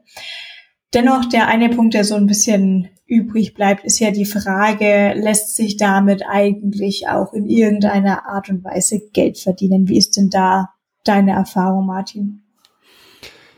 Ja, ich hatte vorhin schon kurz äh, gesagt, dass ich im Endeffekt letztes Jahr angefangen habe zu versuchen, mein Projekt zu monetarisieren, weil ich habe das eben nach fünf Jahren gemacht und dann auch immer mehr Features entwickelt, die ich selbst nicht benötige in dem Maße. Und äh, na, das, ich habe das irgendwie so gemacht, weil das ist gewachsen und gewachsen und gewachsen und das äh, dachte ich mir, ja, das ist ja cool. Also ich will das natürlich weiter wachsen lassen, ne? immer mehr Nutzer und äh, vielleicht kann man damit irgendwann noch mal was machen, so ungefähr. Äh, und dann habe ich letztes Jahr ähm, einen kompletten Rewrite nochmal gemacht. Ähm, ich habe insgesamt vier Iterationen gebraucht, äh, bis ich jetzt eine Architektur hatte, die äh, sehr gut erweiterbar ist und ähm, gut funktioniert, weil ich eben auf einem Static Site Generator aufbaue und nicht so ein Framework wie React oder Preact habe. So, genau. Und äh, was ich dann nachdem ich diese Version 5 war das damals veröffentlicht habe, dachte ich mir, okay, ich mache jetzt einfach mal eine Nutzerumfrage.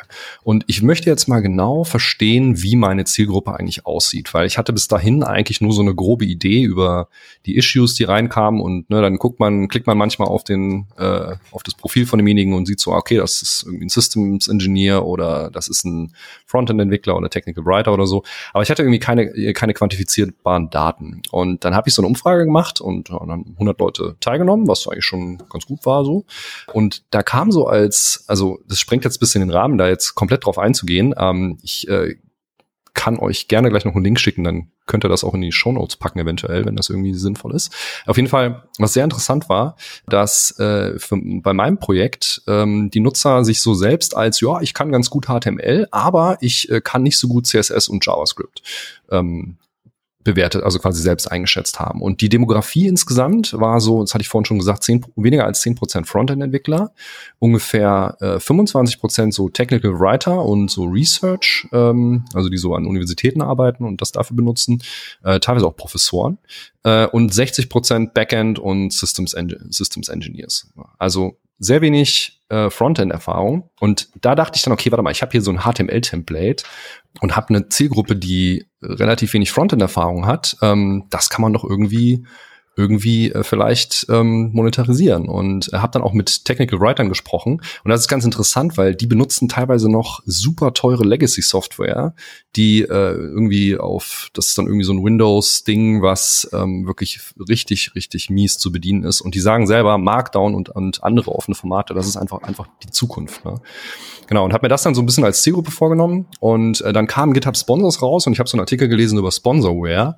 Äh, und es haben mich auch mehrere Leute gefragt nach, hey, können wir nicht irgendwie Donations machen oder so. dann dachte ich aber so, ja, Donations funktionieren ja eigentlich nicht. Ne? Das war so die, war so das Gefühl. Und ähm, habe dann, wie gesagt, diesen Sponsorware-Artikel gelesen. Und bei Sponsorware ist die Idee, ähm, du äh, hast eben Leute, die dich sponsern und die und denen gibst du sozusagen irgendwas. Ne? Aber ich habe dann erstmal angefangen, Mai 2020, dann erstmal an hier GitHub Sponsors, einfach, ja, ihr könnt mich jetzt sponsern und habe dann auch die, direkt die ersten Sponsoren bekommen äh, von den es waren eigentlich alles so die, die Power-User und äh, einige haben irgendwie so 10 Dollar gegeben, aber einer hat auch direkt 100 gegeben, also pro Monat. Ne? Das sind jetzt alles Subscriptions. Und da dachte ich, wow, okay, krass, der gibt direkt 100 pro Monat. Das ist echt schon das äh, zeigt auf jeden Fall eine gewisse Wertschätzung und ähm, ja, das äh, zeigt auf jeden Fall so, dass die Nutzer die Weiterentwicklung unterstützen wollen.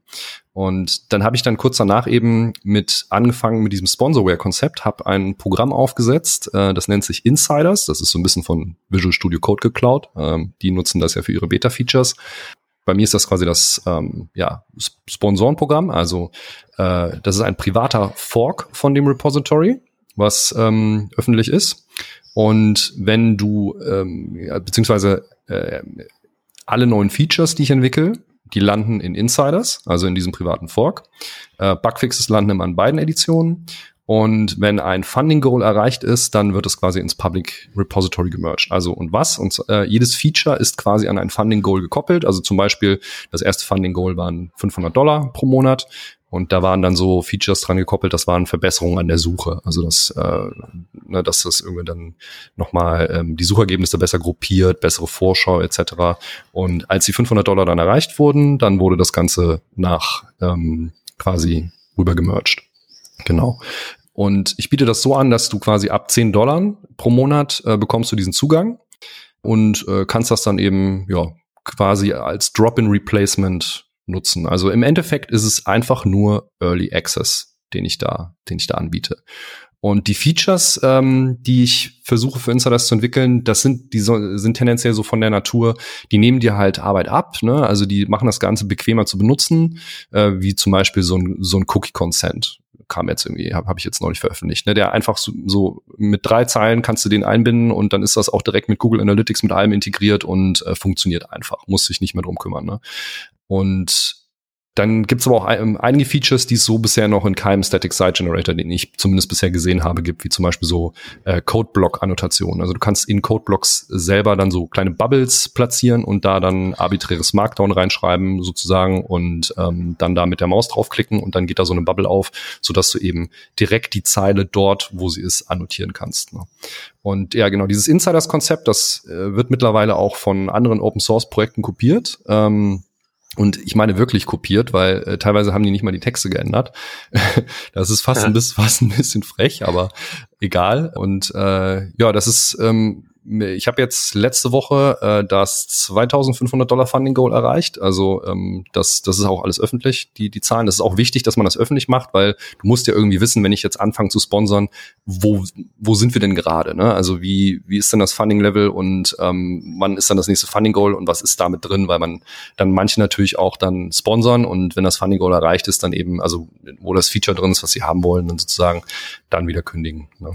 Genau. Aber wichtig noch zu sagen, ähm, als Sponsor kannst du eben diese Features direkt nutzen. Ne? Also du hast, du bezahlst die 10 Dollar, dann läuft ein Webhook, du wirst äh, sofort freigeschaltet, hast Zugriff aufs Repo, kannst alle Features nutzen. Es sind momentan 14 Stück für 10 Dollar. Ich glaube, das ist ein ziemlicher guter Deal. Nochmal kurz zum Verständnis. Ich habe das jetzt gerade nicht ganz mitgeschnitten. War das jetzt sozusagen dieses Prinzip? Ist das äh, deinem äh, Hirn entsprungen oder ist das eine Implementierung von diesem Sponsorware-Konzept?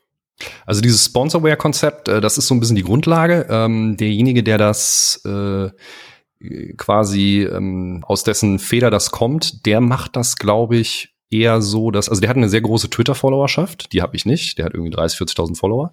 Das ist natürlich sehr, sehr zuträglich, wenn du dann irgendwas announcest und sagst, hey, ich habe hier mal schnell ein Proof of Concept zusammengebaut, äh, guckt euch das mal an, ist das nicht cool? Und dann hast du sofort Resonanz, wenn du 30, 40.000, also Follower hast. Äh, genau, und was der dann gemacht hat, ist, der hat eben das, das komplette Repository unter, also privat gemacht und dann gesagt, äh, wenn ich so und so viel Sponsoren habe, dann äh, wird das Ganze veröffentlicht. Und als Sponsor kriegst du, wie genau bei mir, eben Early Access. Aber ich hatte ja schon dieses ganze Produkt, das heißt, ich konnte ja jetzt nicht, also ich wollte das eben nutzen. Und dann dachte ich mir, hey, vielleicht kann ich das auch auf Features runterbrechen und das Ganze so ein bisschen modularer machen und das scheint ganz gut zu funktionieren. Es handelt sich dann aber im Prinzip um einen Early Access spezifisch von von dir entwickelten Features. Also mein Pull-Request würde nicht in diesen privaten Branch gehen. Genau, da, der würde in den äh, quasi in den, also ich nenne das Community-Edition sozusagen gehen. Ne, die ja für alle ähm, sichtbar ist. Also ist es tatsächlich so, sozusagen ein, äh, ein extra Branch gleichsam, der das extra ist. Also buchstäblich ein solcher. Ja, das ist, nee, nee, das ist ein extra Repository, weil wenn du es auf einem Branch machst, dann krieg, kriegst du das quasi mit dem Access Management nicht hin. Also du kannst den Branch ja nicht ja, privat machen. Genau, deswegen ist es ein extra Repository. Das mit dem Hin- und Her-Mergen ist manchmal auch ein bisschen tricky, aber äh, das, also gerade wenn ein Funding Goal erreicht ist, aber ich schaue halt immer, dass ich, ähm, ist natürlich wichtig, dass die Bugfixes, die jetzt in, dem Commun in der Community-Edition landen, dass die auch in dem, in dem Insiders ähm, auch mit drin sind. Ne? Und ich gucke immer, dass die halt auf Stand sind.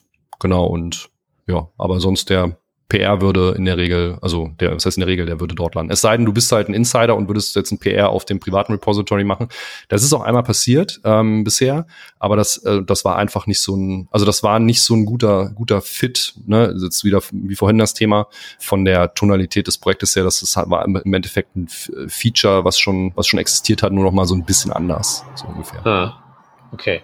Ähm Und letzte Frage, ähm, das sind also äh, spirituell Branches, de facto zwei Projekte, aber das ist halt eine rein technische Notwendigkeit für das Access Management. Äh, aber lizenztechnisch ist das beides das gleiche. Okay, das ist eine sehr gute Frage. Ja, ist es. Es ist beides MIT, da habe ich auch länger drüber nachgedacht und irgendwann hat das äh, auch jemand auf, auf Hacker News gepostet, also das, das ganze Projekt, dann ging das richtig gut ab und da kam auch genau diese Thematik auf und ich bin zu dem Schluss gekommen, ich glaube, es macht Sinn, das unter MIT zu machen, weil, also unter der gleichen Lizenz, weil wenn du das nicht machst, äh, wenn du sowas dann zum Beispiel unter, ja, jetzt vielleicht nicht GPL, aber unter irgendwas stellen würdest, was, was dir mehr Beschränkungen, also was, was einfach mehr äh, Beschränkungen hat, dann musst du ja erstmal gerade, also gerade wenn du jetzt Nutzer der freien Version bist sozusagen oder der, ähm, der Community-Edition, musst du das Ganze ja gerade jetzt in einem Corporate-Umfeld erstmal wieder neu evaluieren. Das heißt, ich glaube, das hätte eher äh, das Ganze ähm, behindert und ich habe quasi so eine Art Fair Use Policy, äh, die in den Docs steht. Im Sinne von, mhm. du kannst es benutzen, du kannst es forken, mirroren, alles kannst du damit machen, nur veröffentliche bitte nicht den Source Code. Hat bisher ja. noch keiner gemacht. Daran hängt es natürlich. Also es ist immer so ein bisschen äh, ne, natürlich auch Goodwill und äh, da du aber diese diese Schranke hast mit dem mit dem Bezahlen, glaube ich, äh, ja, ist das schon mal ein ganz guter Schutz. Aber du bist natürlich nicht komplett davor geschützt und es ist dann ja. natürlich auch nicht enforceable. Das ist auch ganz wichtig. Das heißt, ich könnte auch nichts, nichts dagegen machen letztlich. Ne? Hm. Genau, aber wie gesagt, bisher ist es nicht passiert. Die Leute sind alle sehr, ähm, ja, fair und ähm, das ist auch ziemlich cool. Ja, nee, da würde ich mir auch keine Gedanken drum machen, weil ich meine, du, du, du, du fängst ja nicht an, dir Geld zuzuschustern, nur um dir dann hinterher also da müsstest du schon irgendwie gröberen Unfug anstellen, dass man hinterher so einen Hals auf dich hat, dass man dann versucht ja wirklich mit dann, mit dann wirklich Arbeit das dann zu veröffentlichen. Dann fliegt man wahrscheinlich irgendwie aus dem Insider-Projekt dann auch raus und dann gibt es zwei Versionen später auch, ist, ist der Schaden ja schon behoben. Es ist ja kann alles passieren, aber erstens passiert es nicht und zweitens, wenn es passieren würde, wäre das ja auch keine Vollkatastrophe. Von daher Absolut. geht das schon klar. Und ich denke, ich, es ist auch völlig, ich glaube, das ist auch völlig unproblematisch, wenn man halt eben sagt, so das Ding ist zwar jetzt hier Open Source und MIT und was nicht alles. Ich sag dir aber halt nur, wenn es liegt unter bestimmten Bedingungen. Also ist auch völlig unproblematisch. Ja, genau. Was vielleicht noch ganz interessant ist, ist äh, die Frage also mit, mit dem privaten Repository, da hatten Marvin und ich im Vorfeld auch nochmal drüber geredet, ähm, ist die Distributionsthematik, ne, nämlich die Frage, wie stellst du das denn überhaupt bereit? So, privates Repo ist halt nicht so gut konsumierbar wie so ein, wie so ein Package Manager, ne? Aber da die Package Manager mittlerweile auch von den privaten Repos installieren können, ist das quasi einfach an einen GitHub-Token gekoppelt und äh, also ne, du, du, du installierst quasi über so eine Git plus HTTPS URL, da packst du dein, dein GitHub-Token rein. Ähm, und das ist jetzt auch wieder, ne, das ist jetzt, geht, geht jetzt genau in diese Richtung mit dem Leak. Wenn ich jetzt diese URL eben leake, dann leake ich halt auch mein GitHub-Token. Also ich müsste auf jeden Fall größere Aufwände betreiben, damit ich äh, das Ganze ne, dann irgendwo hinschieben und was weiß ich veröffentlichen. Also das, ähm, ich müsste auf jeden Fall schon böswillig sein. Ja, Genau, das passiert nicht eben so. Und man kann ja bei diesen Git-Leaks dann ja wahrscheinlich auch irgendwie auf so äh, Git-Aspekte wie irgendwelche äh, Tags für so Versionsnummern verweisen. Also dass einem dann im Vergleich zum Paketmanager wirklich gar nichts mehr fehlt, ne? Genau, richtig, ja. Ist doch super. Zum Thema Funding kann man vielleicht auch ganz ergänzen, weil wir bei uns bei Projekt, ähm, wir haben auch ein paar individuelle Sponsoren, die uns einfach so sponsoren, jetzt ohne es jetzt an irgendwelche Insider-Builds oder ähnliches zu koppeln. Aber so, ähm, die, der größte Gewinn kommt eigentlich wirklich von Firmen, die halt sagen, hey, boah, Projekt hilft uns so viel und wir haben es mit keinem anderen Framework hinbekommen, wir wollen die unterstützen, wir wollen sicherstellen, dass es weiter funktioniert. Das heißt, wir versuchen mehr äh, uns an Firmen zu wenden, weil das auch unsere wichtigsten, äh, nicht wichtigsten, aber auch sehr große Nutzer sind und auch sehr, somit auch viel, ähm, viel Aufmerksamkeit von uns bekommen. Und da haben wir einmal Trivago, ist ein sehr cooler Sponsor von uns auch Google AMP und auch noch ganz neu auch Aiden, die so ein Zahlungsdienstleister sind. Und ähm, das ist ein bisschen anders da, weil, wie soll ich das sagen, also mit dem Insiderbild, das ist mal so ein bisschen Frage, ob das dann bei so Leuten gut ankommt, weil die ähm, müssten halt viel ihre Bildsysteme einrichten und so und das hat viele Cross-Dependencies. Das können wir uns, glaube ich, nicht so gut machen, wie Martin das bei seinem Projekt machen kann. Aber es ist halt einfach spannend zu sehen, dass eigentlich beide Möglichkeiten gehen. Also wir haben jetzt mittlerweile auch, kriegen wir immerhin genug, dass wir demnächst sagen können, wir können mal ein Experiment starten und einfach einen von uns aus dem Team einen Tag die Woche Vollzeit auf das Projekt arbeiten lassen. Und wir wollen versuchen halt, okay, wie können wir das halt weiter ausbauen davon? Und das gehen halt beide Modelle. Und Martin hat ein sehr cooles Modell für sich gefunden mit diesem Insider-Bild und auch sehr cool mit dem GitHub-Token und alles. Und bei uns frustriert das halt auch, wenn wir auf die Firma angehen. Ich glaube, ähm, diesen Oberpunkt, wie man eigentlich Funding kommt, ist eigentlich auch, indem man Leuten wirklich Probleme löst und auch hilft, so ihr Leben einfacher zu machen, als auch so ein bisschen halt die Beziehung aufbaut. Und wenn die Probleme haben, sei es mit der Anwendung der Software, dass man halt für die da ist und ihnen halt dann auch immer direkt weiterhilft. Ja, ich finde das, ähm, also ich hätte auch nie gedacht, dass man ein HTML-Template so gut monetarisieren kann. Das ist schon, äh, ja, finde ich, finde ich wirklich ein kleines Wunder, weil die Frage ist wirklich, wie, wie will man damit Geld verdienen? Ne? Aber so mein Learning daraus ist wirklich, ähm, ich glaube, es ist nie, nicht egal, aber so fast egal, welches Projekt du hast, wenn du eine gewisse Durchdringung hast und eine gute Execution hast und äh, dein Marketing das ist natürlich auch wieder wichtig, nicht, also auch relativ gut ist, ähm, dann kannst du selbst in gesättigten Märkten ein Stück vom Kuchen letztlich abhaben und dadurch eben dein Projekt dann nachhaltig machen, ne? so um jetzt mal wieder den Loop quasi nach vorne vorne zu machen, ähm, weil wenn du Funding hast, dann hast du ganz andere Möglichkeiten, wie du auch gerade gesagt hast, Marvin. Ne? Dann, dann kannst du einfach Leute dafür bezahlen oder dich dafür bezahlen, an dem Projekt aktiv zu arbeiten und arbeitest dann nicht an einem Kundenprojekt für einen Kunden, sondern arbeitest an einem Projekt, was äh, Tausende von Kunden benutzen. Das heißt, der Wert, den du generierst, der ist ja unendlichfach größer letztlich, wenn du äh, eine gute Reichweite hast. Ne? Und ich glaube, es ist ähm, möglich, wenn man einen Nerv getroffen hat. Also erstmal muss man diesen Nerv treffen. Ne? Das ist so ein bisschen der Product Market Fit, den äh, man muss seine seine Zielgruppe verstehen. Dafür fand ich zum Beispiel einfach wirklich mal eine Umfrage zu machen relativ relativ gut, wenn man die Grundlagen quasi mal ähm, ähm, lernen möchte über seine Nutzerschaft. Und na, ich glaube insgesamt ist es vielleicht einfacher äh, so Low-Touch-Produkte zu monetarisieren. Also Low-Touch im Sinne von ähm, der Nutzer braucht beim Onboarding nicht äh, groß Unterstützung. Ne? Also die, ähm, die technische Dokumentation ist dann zum Beispiel sehr gut und leitet den Nutzer dadurch, wie er das Projekt eben installiert, also oder wie er das Ganze eben zum Laufen bringt und so weiter. Das ist halt so ein, ne, wie gesagt, so ein Low-Touch-Produkt. Und ich glaube, die sind halt einfacher zu monetarisieren, weil äh, die dann ja vielleicht auch einfach dann so Drop-in Drop -in Replacements oder so sind. Also Sachen, die ich dann auch sonst einfach wieder austauschen kann. Na, wohingegen, wenn ich mich jetzt entscheide, zum Beispiel für ein, für ein Framework, ähm, dann und, und darauf dann drei Monate aufbaue, dann ist es relativ schwierig zu sagen, naja, wir machen jetzt doch Angular. Ne? Und ja, das, äh, also ich glaube, man sollte versuchen, bei einem erfolgreichen Projekt auf jeden Fall zu verstehen, wer sind meine Nutzer und welches Problem haben diese Nutzer? Warum, warum kommen sie zu mir? Ja, ich glaube, das äh, fasst eigentlich ganz zusammen, wie wichtig das ist, dass man irgendein Erkennungsmerkmal halt hat. Wie du genau sagst, warum kommen die Benutzer zu mir? Und ähm, das, wenn man das einmal weiß, dann ist es auch viel einfacher, so eine Vision für das Projekt zu erarbeiten. Ähm, weil man kann ja auch nicht immer in die Glaskugel schauen und wissen, was in den nächsten Jahren ist. Das ist halt auch so eine Frage, die uns als Framework immer beschäftigt. Was kommt als nächstes? Und wie können wir unser Projekt weiterhin attraktiv gestalten?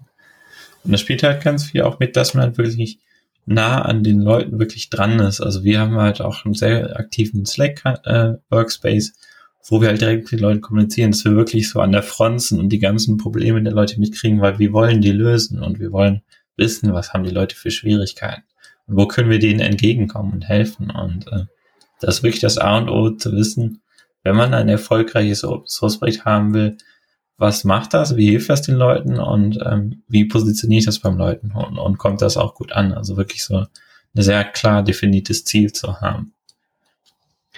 Martin, du hast jetzt ja gerade gesagt, wenn ich da eine gewisse Durchdringung habe, dann wird das mit dem Funding schon laufen, wenn ich das jetzt mal so zusammenfassen darf.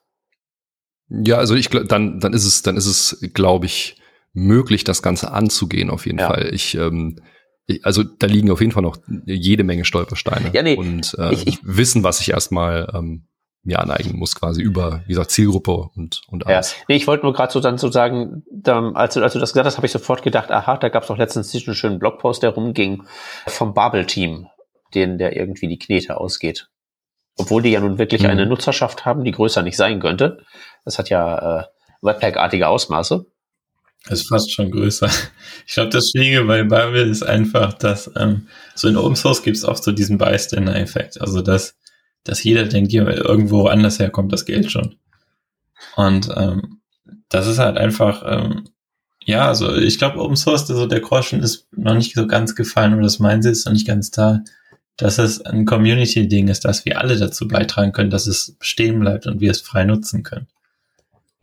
Ja, aber ich meine, bei sowas wie Bubble wundert es mich ja schon ein bisschen. Also die haben ja, da, da gab es natürlich jetzt so im Nachklapp zu dem Blogpost eine ganze Menge von so, ja, die verschwenden das ja auch und die machen ja nichts und bla bla bla. Aber trotzdem, wenn man jetzt mal so die Größenordnung von dem sich anschaut, was die an äh, Dollars da durch die Gegend schieben, ist das ja wirklich absolut im Vergleich zu so dem, der Wertschöpfung, die da stattfindet, ja wirklich mickrigst.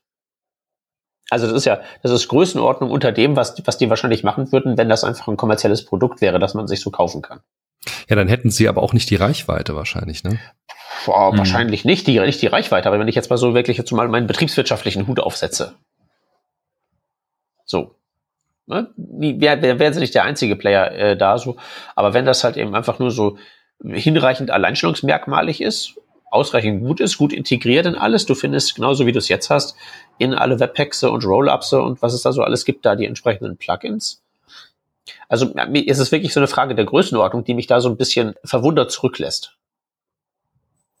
Ich, ich glaube, wir können sind nicht die richtigen, um über Babel zu urteilen, aber was ich so von, von außen so sagen kann, habe ich so, ähm, es passiert natürlich viel, was jetzt nicht mit Code zu tun hat im Open Source Bereich ist. Martin sagt schon gerade Marketing sehr wichtig und Babel arbeitet ja auch direkt mit den Leuten zusammen, die mit TC 93, äh, 39, ähm, einfach um die Sprache weiterzuentwickeln und das geschieht ja meistens auch direkt in Babel oder in Babel. Ähm, passiert natürlich viel. Klar kann man jetzt äh, sagen, okay, das war nicht günstig investiert, aber es ist immer schwierig, finde ich, zu urteilen, wenn man nicht selber in dem Projekt mitgewirkt hat. Okay, ja, ja, ich wollte auch jetzt nicht irgendwie urteilen und so, aber nur so, das ist so das krasseste Beispiel. Also ich mache npm install und dann steht da halt wieder, wie der Martin ganz zu Beginn schon sagt, 1000 Packages suchen sich nach, suchen nach Funding. Mhm. Äh, und dann stehe ich da halt auch irgendwie so, ja, okay, äh, das ist jetzt ein sehr, sehr großes Problem. Das hat ja quasi globale Auswirkungen. Was kann jetzt so äh, ein, ein, eine kleine Nase wie ich da überhaupt, also wo ist überhaupt der Ansatzpunkt? Da kann ich mich ja, kann ich mich ja eigentlich gar nicht zuständig fühlen für. Finde ich jetzt. Ja, das ist, glaube ich, noch ein ungelöstes Problem. Und eine Schwierigkeit, die dabei auch ist, dass sich viele Tools oder auch Libraries und auch teilweise auch welche, die äh, einen kommerziellen Ableger haben, auf zigtausend Libraries stützen, von denen man alle gar nichts mitbekommt. Das heißt, mhm. eigentlich nur der Erste, der vorne ist, kriegt halt den ganzen Kuchen ab. Das ist auch so, so, so ein Sichtbarkeitsproblem. Ich, ich habe da ganz offen gesagt noch keine Lösung dafür. Ich weiß nicht, was der perfekte Weg wäre. Ja, ich glaube, also es hängt auch ein bisschen damit zusammen, wie sehr du deine dein Open Source Projekt am Ende auch productized, also wie sehr du ein Produkt draus machst. Ne? Und zum Beispiel auch dann in der Dokumentation, wie du die aufbaust, dann mit letztlich einem Funnel dann zu deiner quasi ähm, zu der zu, ne, zu der Sponsor-Version jetzt, wenn man von dem Sponsorenmodell ausgeht oder so. Also wie viel Arbeit du investierst, um überhaupt erstmal zu sagen, hey, ähm, ich, äh, hier gibt's die und die Version so ungefähr, ne? Also ähm, das, das ist ja dann auch wieder eine, auch wieder eine Entscheidung. Das muss man ja, das ist, sind ja dann auch wieder Sachen, die man dann bewusst machen muss. Ne? Und ich kenne jetzt auch nicht genau die ähm, Art und Weise, also die quasi die Organisation von Babel, wie die, wie die organisiert sind, wie die, wie die arbeiten und so. Aber ähm, ja, ich finde es ich find's auch wirklich krass, dass so ein großes Projekt ähm, im Endeffekt äh, dass so einem großen Projekt das äh, Funding ausgeht. Ne? Was, was ich einfach nur sagen wollte, ich glaube, es ist halt möglich, wenn man es, wenn man es angeht. Ja. Das war das, das war ähm, so das, was ich eigentlich sagen wollte. Und ähm, aber natürlich ist es, wie gesagt, es ist schwieriger, ähm, Sachen, die irgendwo mitten im Stack sind, sind, glaube ich, tendenziell schwieriger, wenn sie Open Source sind, zu productizen, weil dann die Unternehmen natürlich auch sagen, ja, äh, also oder also Nutzer erstmal sagen, ja, warum? Gibt's ja umsonst, ne? Äh, und Unternehmen eben auch. So, also das, das ist ja, das ist ja einfach gesagt. Das ist ja so, ja, oder, oder dann Leute, die dann auch im Open Source Bereich arbeiten, sagen, ja, ich mache ja auch Open Source, ich arbeite ja auch umsonst, so ungefähr. Hm. Deswegen, ich glaube, dass wenn man einen Anreiz gibt und das mache ich zum Beispiel mit dem Insiders-Programm. Ein Anreiz, hey, sponsor mich, dann bekommst du auch sofort was dafür, was die anderen nicht haben. Du bekommst es früher und äh, du kriegst die ganze Zeit quasi neue Features. Wenn du das nicht machst, dann musst du halt immer warten. So, ist auch völlig in Ordnung. Oder du baust die Sachen selber. Ne? Oder äh, es gibt auch Leute, die ähm, quasi kurz vor dem Billing Cycle sponsoren, dann einen Euro bezahlen und dann wieder kündigen und das mehrfach. Das habe ich auch schon alles ähm, auch schon alles gesehen. Also mhm. das ist halt dann, dann einfach immer die Frage, wie viel Zeit möchtest du da rein investieren als, als Nutzer? Oder sagst du einfach, hey komm, 10 Dollar, für 10 Dollar gebe ich die Maintenance ab und der kümmert sich drum, so ungefähr. Und wenn Babel Anreize geben würde, oder ähm, ne, also ich weiß nicht, ob sie es tun, aber dieses, dieses Anreize geben, ich glaube, dass das auf jeden Fall zuträglich ist dafür, dass da ein Projekt Funding bekommt. Oder? Was, also, also, ansonsten hat's halt immer diesen Donation-Charakter eher, von wegen, ne, so dieses, hey, wir unterstützen dich gerne, weil wir finden gut, was du machst. Das kann auch funktionieren, gerade wenn du große Unternehmen hast, wie, ne, wie bei Projekt, Trivago, Google und, und so weiter. Aber gerade für kleinere Projekte, die dann so, so One-Man-Shows sind oder so, ist das, ist das einfach unwahrscheinlich. Ja, nee, es macht mir, es, es geht doch gerade in meinem Kopf vor allen Dingen so das Bild auf, dass äh, ähm, so Open Source Projekt und äh, Software Produkt zwei Enden sind, so zwei, und, und dazwischen ist so ein Spektrum. Und da drin kann man sich dann irgendwie verorten. Und man ist dann vielleicht mehr ein Projekt oder mehr ein Produkt. Du hast ja gerade Productizing als äh, sehr, sehr schönen Begriff da reingeworfen. Und vielleicht ist es ja das auch etwas, durch das man sozusagen sein Projekt betrachten sollte, eine Linse, durch die man das betrachten sollte. Also wie kann man es productizen und wo verorte ich mich dann auf dieser Skala zwischen hier äh, freie Software, freie Liebe und alles und äh, eisenharter Business Case da drüben, wo, wo sortiere ich mich da ein?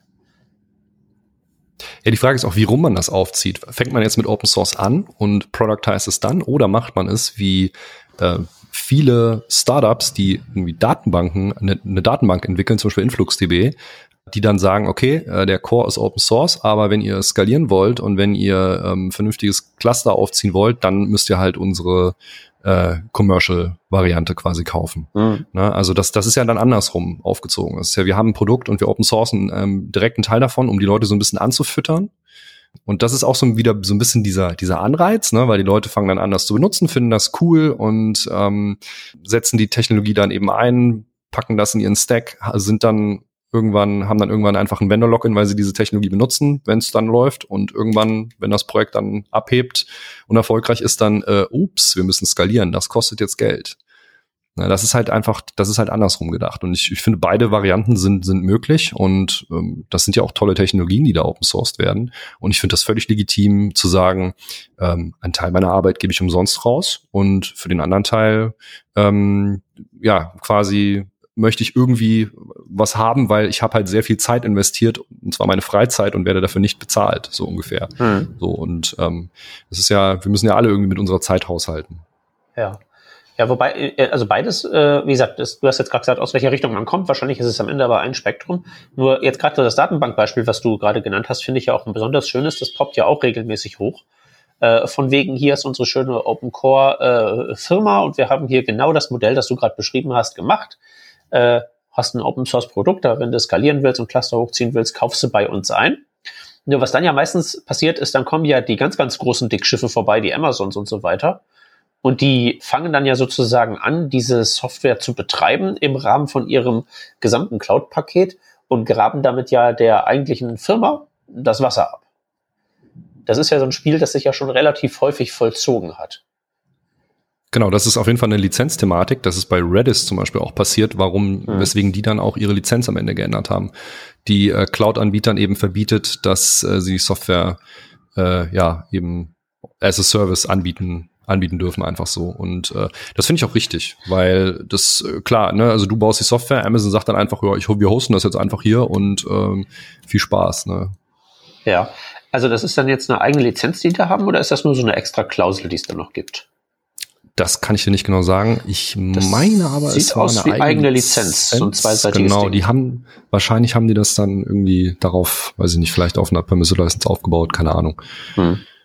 Ja, ja Weil das, das ist auf jeden Fall eine Gefahr, dass jemand anders die, die Früchte von dir erntet quasi. Das ist bei Open Source immer so, ja. Ja, ich, ich, ich könnte auch noch schlimmere Szenarien mir auswählen. Ne?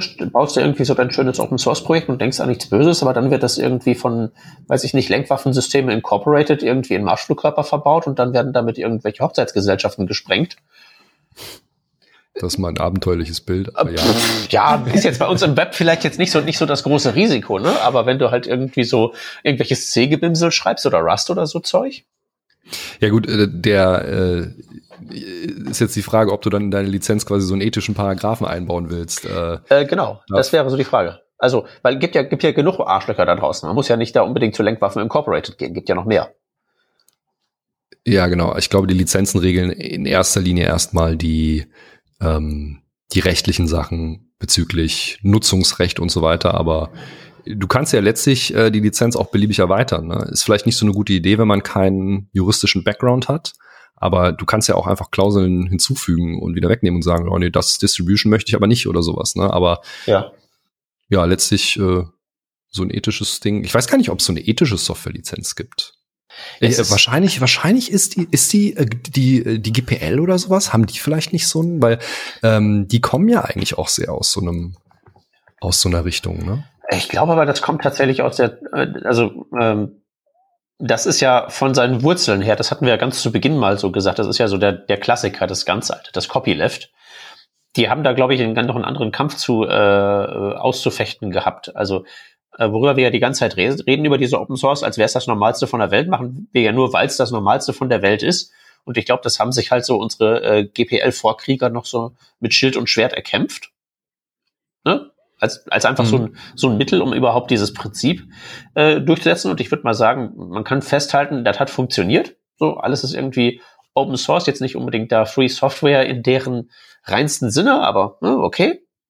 Äh, also das hat ja funktioniert, aber ich glaube, dass, dass das, was ähm, ich da jetzt gerade so aufmachen möchte, dieses Fass ist, glaube ich, wäre vielleicht so eins der nächsten Fässer, die man da mal aufmachen könnte in diesem Problembereich Lizenzen und Software-Zugriff, äh, wer darf was machen. Ja, kein, kein Problem. Du machst einfach, du sagst einfach, äh, die NSA darf LeftPad nicht mehr installieren, da geht gar nichts mehr. Oh, oh, LeftPad, das ist, äh, die Älteren erinnern sich vielleicht noch. ja, ja. Nee, genau. Also, ähm, ich glaube, dass also alleine so ähm, Technologien wie Linux oder Apache oder Engine, Engine X oder sowas, äh, natürlich werden die auch für nicht so ganz koschere äh, Zwecke wahrscheinlich benutzt. Ne? Das, mhm. ich, äh, das wirst du, wirst du schwer vermeiden können. Vor allem, wie willst du es überprüfen? Also das sind ja dann auch oft Sachen, das sind dann irgendwelche Geheimdienste oder irgendwelche ja, nennen wir sie mal Gauner. Ja, wir sagen ja auch nicht, welche, was für Software sie, sie genau nutzen. Also, also das ja, ja, nee, aber du musst ja nicht unbedingt, also du kannst ja die zum Ziel nehmen, aber du könntest ja zum Beispiel auch sagen, irgendwie, weißt du, ethische Lizenzklausel ist ja auch eine individuelle Sache. Du könntest ja genauso gut da reinschreiben, äh, wer was mit, äh, weiß ich nicht, äh, CO2-Ausstoß oder Massentierhaltung zu tun hat, kommt mir halt nicht in die Nutzerschaft oder so. Das kann man, könnte man ja theoretisch individuell machen.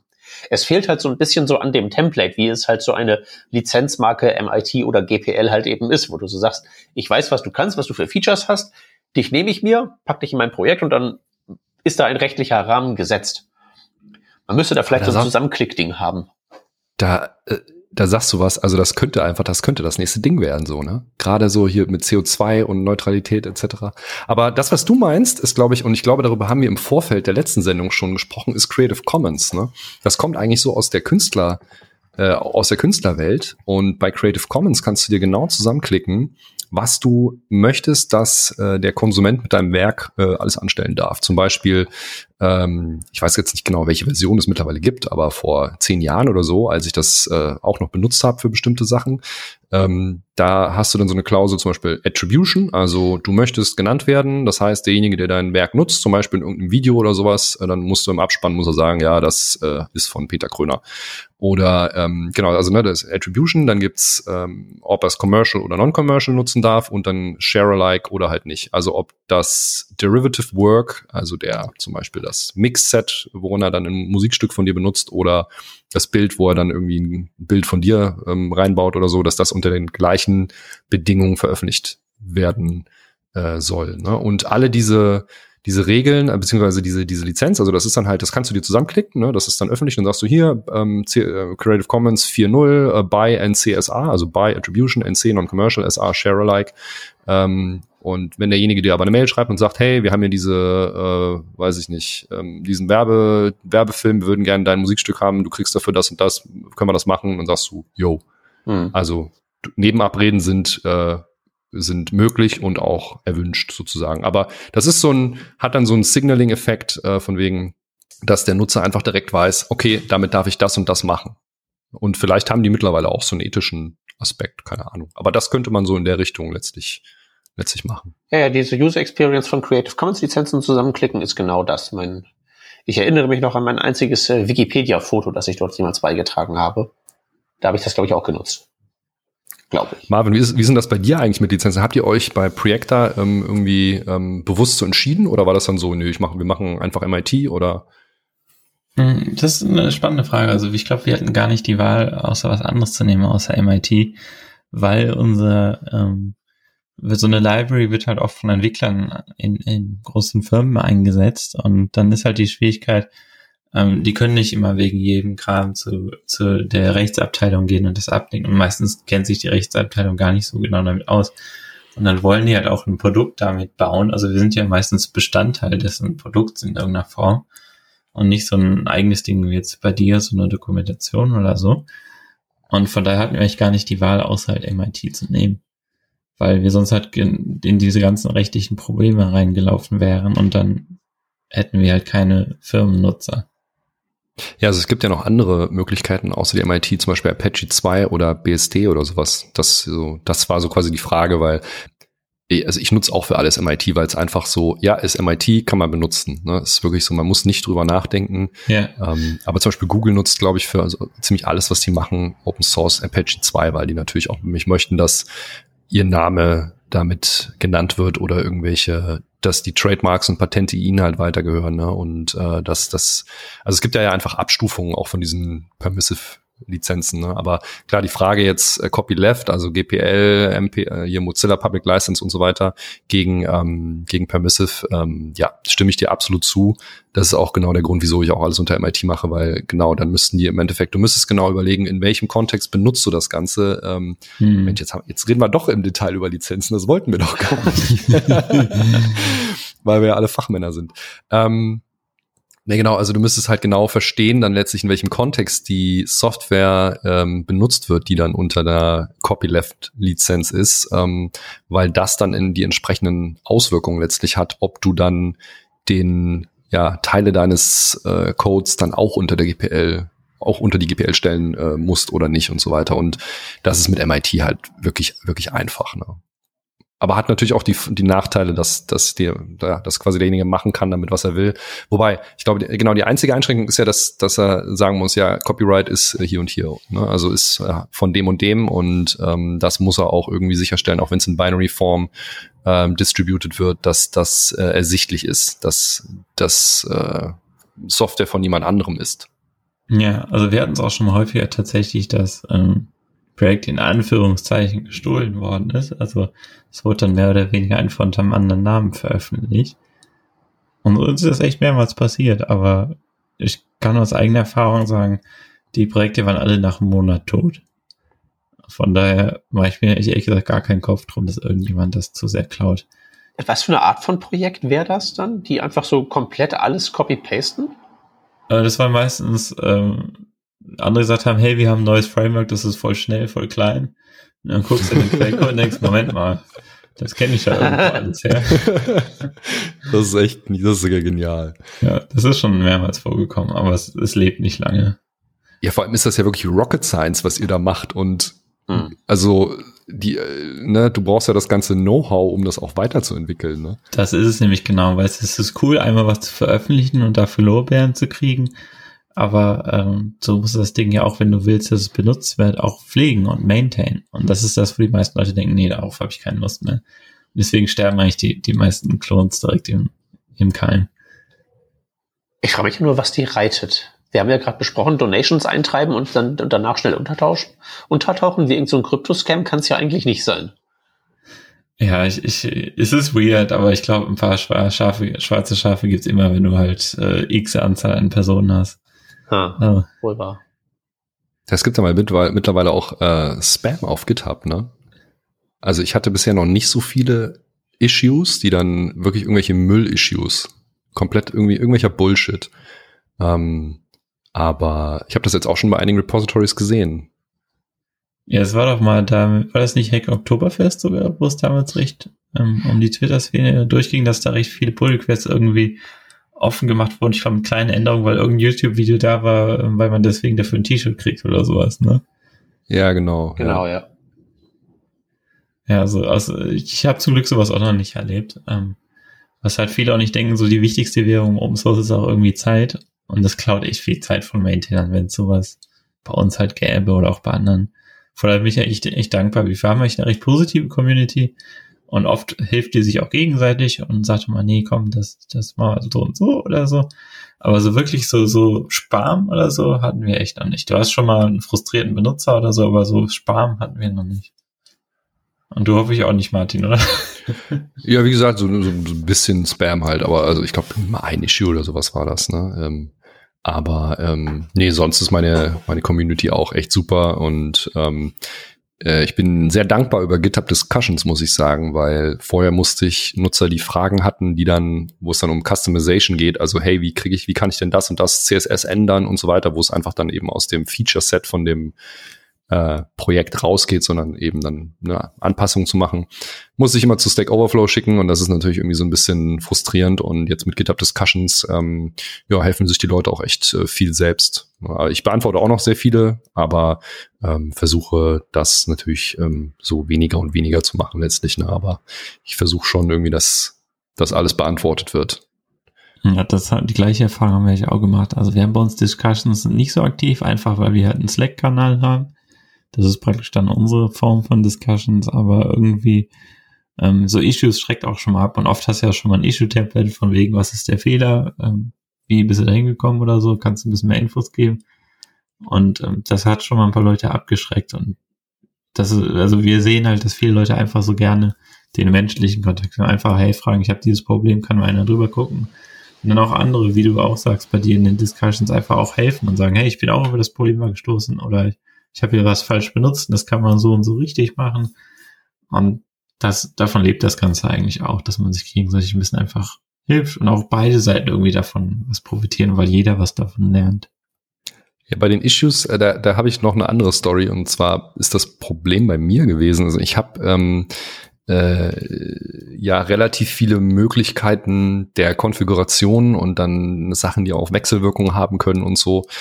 Ähm, und der Nutzer füllt ja letztlich das Template mit Leben. Also, und das kann dann irgendwelche, irgendwelche, ja, ähm, Sachen, die man so nicht antizipiert hat, auslösen. Und deswegen habe ich auch irgendwann ein Issue-Template erstellt, wo ich dann genau gesagt habe, okay, du ne, musst halt diese Checkboxen äh, checken können, von wegen, du hast halt die ganze, deine Overrides rausge ähm, rausgemacht und geschaut, dass es ähm, dazu keine Dokumentation gibt oder schon ein offenes Issue und so weiter. Äh, und dann eben genau diese Sache mit äh, kurze Beschreibung, dann irgendwie, was erwartest du, was passiert tatsächlich, äh, Steps to reproduce etc. Und viele Leute haben das einfach gelöscht und schreiben dann rein, ja, die Suche funktioniert nicht. Und es ist dann, es ist, und, und dann darfst du so, ja, was genau funktioniert denn nicht? Ja, ist kaputt, so ungefähr. So, und dann musst du den Leuten halt alles aus der Nase ziehen und das, das frustriert einfach, das kostet halt sehr viel Zeit. Und deswegen ähm, bin ich jetzt noch dankbarer über GitHub Issue Forms, weil jetzt kannst du in äh, YAML wirklich ein komplettes Formular beschreiben mit äh, Required Fields und alles und Checkboxen, äh, was quasi dieses Issue-Template, was vorher einfach nur Markdown war, was ausgefüllt werden sollte, äh, in eine, ja, in ein strukturiertes Format überführt hat. Und seitdem ähm, sind die Issues an sich natürlich, sie müssen ja jetzt diesem ähm, Muster folgen, äh, wesentlich besser geworden und ähm, ja, es kommen quasi mehr Fragen, also die ganzen Fragen landen eben in Discussions. Ne?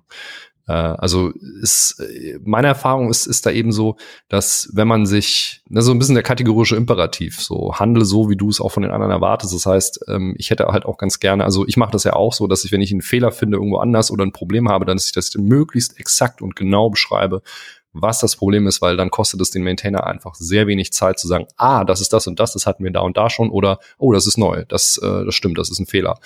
Na, und ähm, das äh, ist auf jeden Fall zuträglich, wenn man eben, ja, dann, wenn die Issues auch in diesem Format kommen und in diesem Detailgrad, weil dann kann man die Sachen auch schnell beheben und in der Regel habe ich dann meistens einen Fix innerhalb von teilweise sogar wenigen Stunden raus oder äh, wenigen Tagen. Ja, das ist, da ist echt was dran. Je besser eigentlich so ein Issue beschrieben ist, desto besser kannst du und je desto schneller kannst du es fixen, weil ich habe es auch oft schon mal erlebt, dass ähm, das ein bisschen ungenau war und dann verliert man echt viel Zeit einfach zu wissen, okay, was hat der Benutzer gesehen und was hat er gemacht Und einfach um zu wissen, was, was ist eigentlich das Problem, weil es erschließt mir nicht aus dem Issue so, wie es niedergeschrieben ist. Und indem man halt einfach so die ganzen Infos schon hinschreibt, weil ich glaube, was manchmal so ein bisschen schwerfällt, so daran zu denken, ist, dass wenn ich jetzt ein Issue bekomme, ich sehe ja nicht den Bildschirm des Benutzers, was bei ihm passiert ist. Und ich, ich sehe ja nicht, wie er das Ding benutzt hat. Und das ist etwas, wenn man es einfach möglichst genau schon beschreibt, so hey, ich habe das und das gemacht und, und ich habe das erwartet, dass es passiert, ähm, das hilft einem ungemein. Und meistens sind das echt Sachen, die man echt schnell fixen kann. Aber man muss halt dafür wissen, einfach, was ist jetzt wirklich das Problem.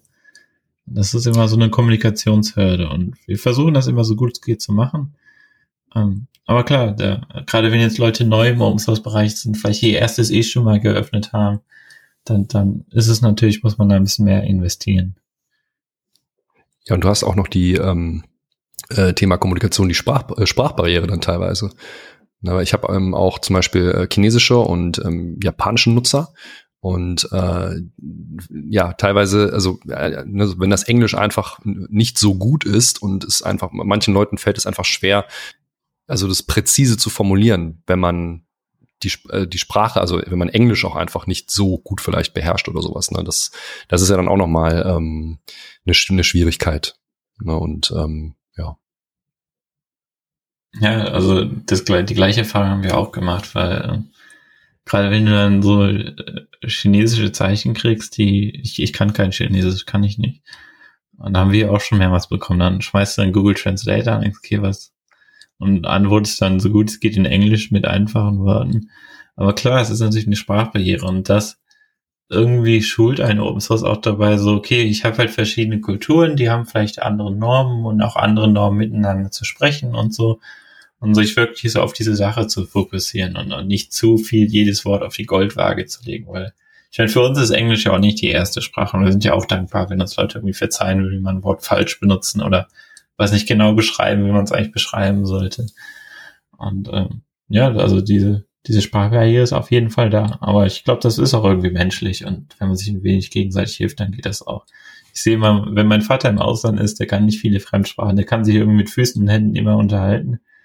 Ähm, das klappt irgendwie immer. Und äh, im Open Source Bereich natürlich jetzt, gerade wenn es über GitHub ist, sehen wir halt nicht den anderen Menschen, aber ähm, meistens versteht man eigentlich doch, was so deren Anliegen ist. Und wenn man es nicht versteht, kann man eigentlich gut nachfragen. Und in der Regel ähm, versuchen die Leute es auch nochmal und finden dann auch eine bessere Möglichkeit, es auszudrücken. Ja, die spannende Frage ist natürlich, jetzt haben wir ganz viel drüber gesprochen, ähm, so Source, Vorteile, Nachteile, Funding und ähnliches. Mich würde einfach mal interessieren, Martin, wie sieht denn so ein Alltag für dich aus? Wie so dein, du stehst morgens auf, du sagst, ähm, du bist jetzt Vollzeit bei Open Source, wie sieht so ein Alltag aus?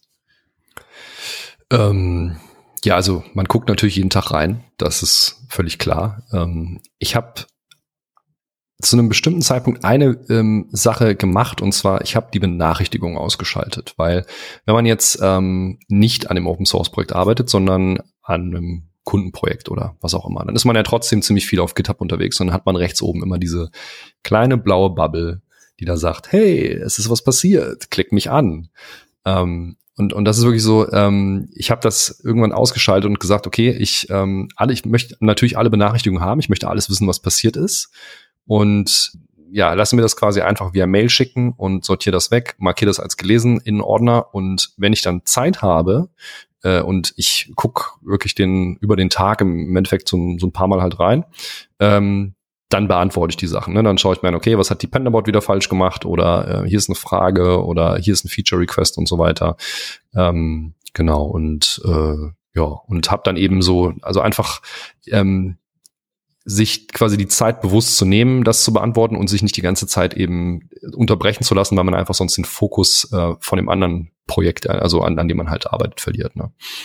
Genau. Und ähm, ja, momentan sieht es äh, eben so aus, dass ich ähm, an dem Material, Material vor allem KDocs hauptsächlich am, äh, am Wochenende arbeite. Ähm, nehme da meistens dann irgendwie so einen halben, dreiviertel Tag und äh, versuche dann in der Zeit eben ein neues Feature zu bauen oder ein paar Bugs zu fixen und veröffentliche das, das Ganze dann. Also im Endeffekt unter der Woche mache ich hauptsächlich äh, so Supportanfragen und ja, Maintenance oder dann auch mal wirklich mal einen schnellen Bugfix nach einem Major Release ist ja meistens oder auch nach einem Minor Release ähm, äh, hat man dann irgendwie ein, zwei Sachen eben die dann irgendwie reinkommen, die man dann fixen muss, wo irgendein Z-Index nicht stimmt oder sowas. Aber prinzipiell äh, versuche ich daran, ja, dann so, wie gesagt, am Wochenende irgendwie so mal, mal dran zu arbeiten. Ja. Und das Ganze voranzutreiben. Aber ich glaube, ich habe eigentlich ein ganz guten, ganz gutes Tempo und ähm, ja, es ist, ich finde es auch, ähm, finde es eigentlich auch ganz gut, wenn man sich so zeitlich ein bisschen auch äh, beschränkt, weil man dann mhm. eben nicht zu äh, versucht, die Sachen zu perfekt zu machen, sondern das Ganze ähm, natürlich versucht rund zu machen und dann raushaut. Und ähm, ich habe jetzt zum Beispiel heute äh, so ein Social Cards Plugin veröffentlicht, äh, was eben so Preview Images generiert für Social Media für jeden, für, für jede Seite, was eigentlich ziemlich bequem ist und äh, hatte dann auch direkt irgendwie äh, einen Fehler, ähm, weil ich ein paar Sachen nicht bedacht habe und habe das vorhin mit einem ähm, mit einem anderen Nutzer dann quasi Ping-Pong gedebuggt und äh, dann vorhin einfach auch schnell äh, ein Patch-Release rausgehauen so. Ne? Also das, ich, mir ist schon wichtig, dass, dass die Sachen laufen, wenn jetzt irgendwelche großen fiesen Sachen äh, sind, also die dann, weiß nicht, die Suche ist kom komplett kaputt oder sowas, dann ja versuche ich die schnellstmöglich eben zu fixen. Ja. Ja, ich kenne das auch von mir, so, wo du auch äh, eben erzählt hast mit den Notifications. Mich hat das dann auch am Anfang ultra gestresst immer. Und irgendwie habe ich es geschafft, so auf dem Handy kann ich das gar nicht haben oder am Laptop, wenn da irgendwo was, eine Notification Bubble ist. So, ähm, bei GitHub kann ich das irgendwie gekonnt ignorieren jetzt. Ähm, aber klar, es ist natürlich, ähm, das ist was, ähm, auch wenn man jetzt beruflich ist, gucke ich oft schon mal in GitHub rein, weil ich in anderen Projekten ein Projekt benutze. Und das ist irgendwie immer da, so im Hintergrund. So, du hast eigentlich noch Issues in deinem Projekt, die du eigentlich noch lösen könntest oder Pull-Requests, die du noch reviewen musst und so. Und ich habe es eigentlich genau wie du gemacht. Ich habe mir gesagt, ich, ich setze mir einen Zeitrahmen, irgendwie von einer Stunde oder ich sage jetzt mal zwei Stunden oder so. Und dann nehme ich mir ein, zwei Dinge vor oder nur eins und, und dann löse ich das. Aber und dann ist auch okay, dann klappe ich auch einen Laptop zu und mache was anderes. Und das hat mir auch so geholfen, irgendwie so mental so ein, so ein Cut zu machen und wirklich zu sagen, äh, weil Open Source ist halt 24 Stunden um die Uhr. Also die Benutzer sind ja auf aller Welt in allen möglichen Zeitzonen, die schreiben auch am Wochenende und ähm, so gesehen gibt's in Open Source konzeptionell keine Auszeit, aber das ist auch so eine Form von, wie ich das für mich halt handhaben will. Wie sage ich mir, wann setze ich meine Zeit dafür ein, um Open Source zu machen? Und das Wichtige ist einfach genau, wie du auch sagst und wie ich das auch für mich entdeckt habe, einfach zu sagen, ich, ich habe halt bestimmte Bereiche und äh, in den Zeiträumen mache ich das. Und das Schöne daran ist, finde ich, mich hat es auch schon mal so daran gestärkt, so wirklich fokussiert zu arbeiten. Und wie schaffe ich das, in einem bestimmten Zeitraum wirklich was durchzukriegen? Ich weiß nicht, wie geht dir das? Hatte ich das da auch gestärkt dabei, wo du gesagt hast, ähm, ich mache Zeiträume, ich habe irgendwie gemerkt, dass ich jetzt irgendwie konzentrierter arbeiten kann? Ja, auf jeden Fall. Also das war jetzt auch mein erstes großes äh, Open Source Projekt und na, natürlich ist es ähm, am Anfang sehr spannend, weil ist ja auch cool, wenn viel passiert. Ne? Ja, klar. Aber ähm, man ähm, ja muss sich dann selber so ein bisschen erziehen, ähm, so quasi so Open Source Detox zu machen, dass man nicht die ganze Zeit reinguckt und äh, ähm, ja, also wie gesagt, mir hat das mit den Benachrichtigungen halt wirklich mega geholfen. Ne? Das äh, das, also äh, ja, das Ganze besser zu kanalisieren und, ähm, und wie du auch gerade gesagt hast, einfach die sich bewusst dafür Zeit zu nehmen und dann das Ganze zu nutzen und ähm, ja, wollen ja alle kein, kein äh, nicht in Burnout laufen, äh, was äh, viele Projekte ja ereilt halt, teilweise auch Projekte wirklich mit Tausenden von Stars, die sich dann einfach nicht mehr bewegen, wo äh, sehr viele Unternehmen teilweise drauf sich, ja, also die quasi benutzen und sich darauf verlassen und so. Und ähm, das ist dann echt immer sehr traurig, wenn dann ein Projekt eben so, so zu Ende geht letztlich. Deswegen ähm, finde ich wichtig, dass man, dass man sich da bewusst äh, für entscheidet, sozusagen, jedes Mal wieder. Mhm, definitiv. Das ist wahrscheinlich auch etwas, was gar nicht nur auf Open Source Software zutrifft, sondern wahrscheinlich auch auf die meisten anderen Bereiche. Äh, normalerweise würde ich sagen, wir nähern uns langsam so der Ein-Stunden-Marke. Hier würde ich jetzt sagen, wir nähern uns langsam der Zwei-Stunden-Marke. Wir haben ja schon extrem viele tolle Themen gehabt und ihr habt ja auch schon Rede und Antwort zu all unseren Fragen gestanden. Gibt es gerade noch etwas, was euch jetzt noch so auf dem Herzen liegt, worüber ihr einfach noch gesprochen haben möchtet, bevor wir die Revision beenden? Vielleicht einfach Frage an Martin, ja, wo findet man denn dein Projekt? Auf GitHub. GitHub, Überraschung. Oder Was war, ähm, ja, also ähm, am, am, am einfachsten googelt man einfach MK-Docs, also MK-Docs, D-O-C-S Material und äh, dann äh, findet man das sofort. Ähm, ja. Ähm. In den Show Notes, ne? Nicht zu vergessen. Ach so, und in den Show Notes ja. natürlich, ja. Genau. Also. Und äh, auch für das Projekt, Projekt wird natürlich genauso verlinkt, aber ihr könnt auch einfach mal googeln. Und wenn dann da Google sagt, meint es React, dann klickt ihr auf Nein. Sehr gut. Ja.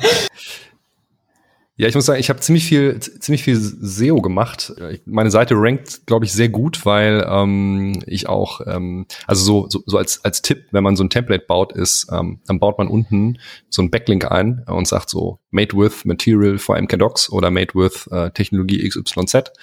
Und ähm, das führt dann dazu, dass man irgendwann sehr, sehr viele Backlinks hat und äh, sehr viel Traffic auch über diese Links kommt, ähm, was dann weiter zur Reichweite und zum Wachstum beiträgt. Und ähm, ja, das, das vielleicht noch so als, als Tipp, so von wegen, äh, was möchte man noch sagen? Ähm, so, so Growth-Hacking-Strategien sind auf jeden Fall, auch wenn ich den Begriff nicht so mag, ähm, auf jeden Fall sehr förderlich, um sein Projekt erfolgreich zu machen. Ja, cool. Ich glaube, dann haben wir eine echt spannende Folge hier gedreht. Der komplette Abriss einmal von links nach rechts sozusagen, ja. vorne nach hinten. Man kann vielleicht dazu sagen, wenn irgendwie jetzt hier die Zuhörer einfach noch Fragen haben, ähm, äh, stellt direkt an Working Draft oder schreibt uns direkt an ähm, auf, ja, auf Twitter oder so. Ähm, wir sind einfach immer für euch da. Und ich glaube, das ist auch spannend, einfach zu sehen, wenn. Oder ihr habt sogar, glaube ich, habt ihr eine Kommentarfunktion? Mhm. Na klar. Geil. Dann schickt man die Leute noch dahin, oder? Marvin, du bist auf jeden Fall auch ein extrem guter Host einfach. du nimmst ja schon den kompletten Job, das machst du super. Ja, ähm, also wie immer findet man uns auf Twitter, wie immer kann man uns die Kommentare direkt bei den Revisionen dalassen.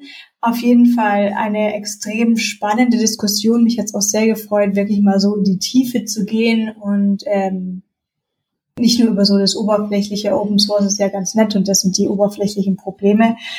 Wer also da auf jeden Fall noch mit euch sprechen wollte, wie es Peter auch oder wir alle gerade schon meinten, ähm, alle möglichen Links werden in die Show Notes gepackt. Und damit würde ich dann nicht sagen, was eigentlich nächste Episode passiert, weil ich es gerade nicht auf dem Schirm habe. Aber ich danke auf jeden Fall sehr für eure Zeit, Martin und Marvin.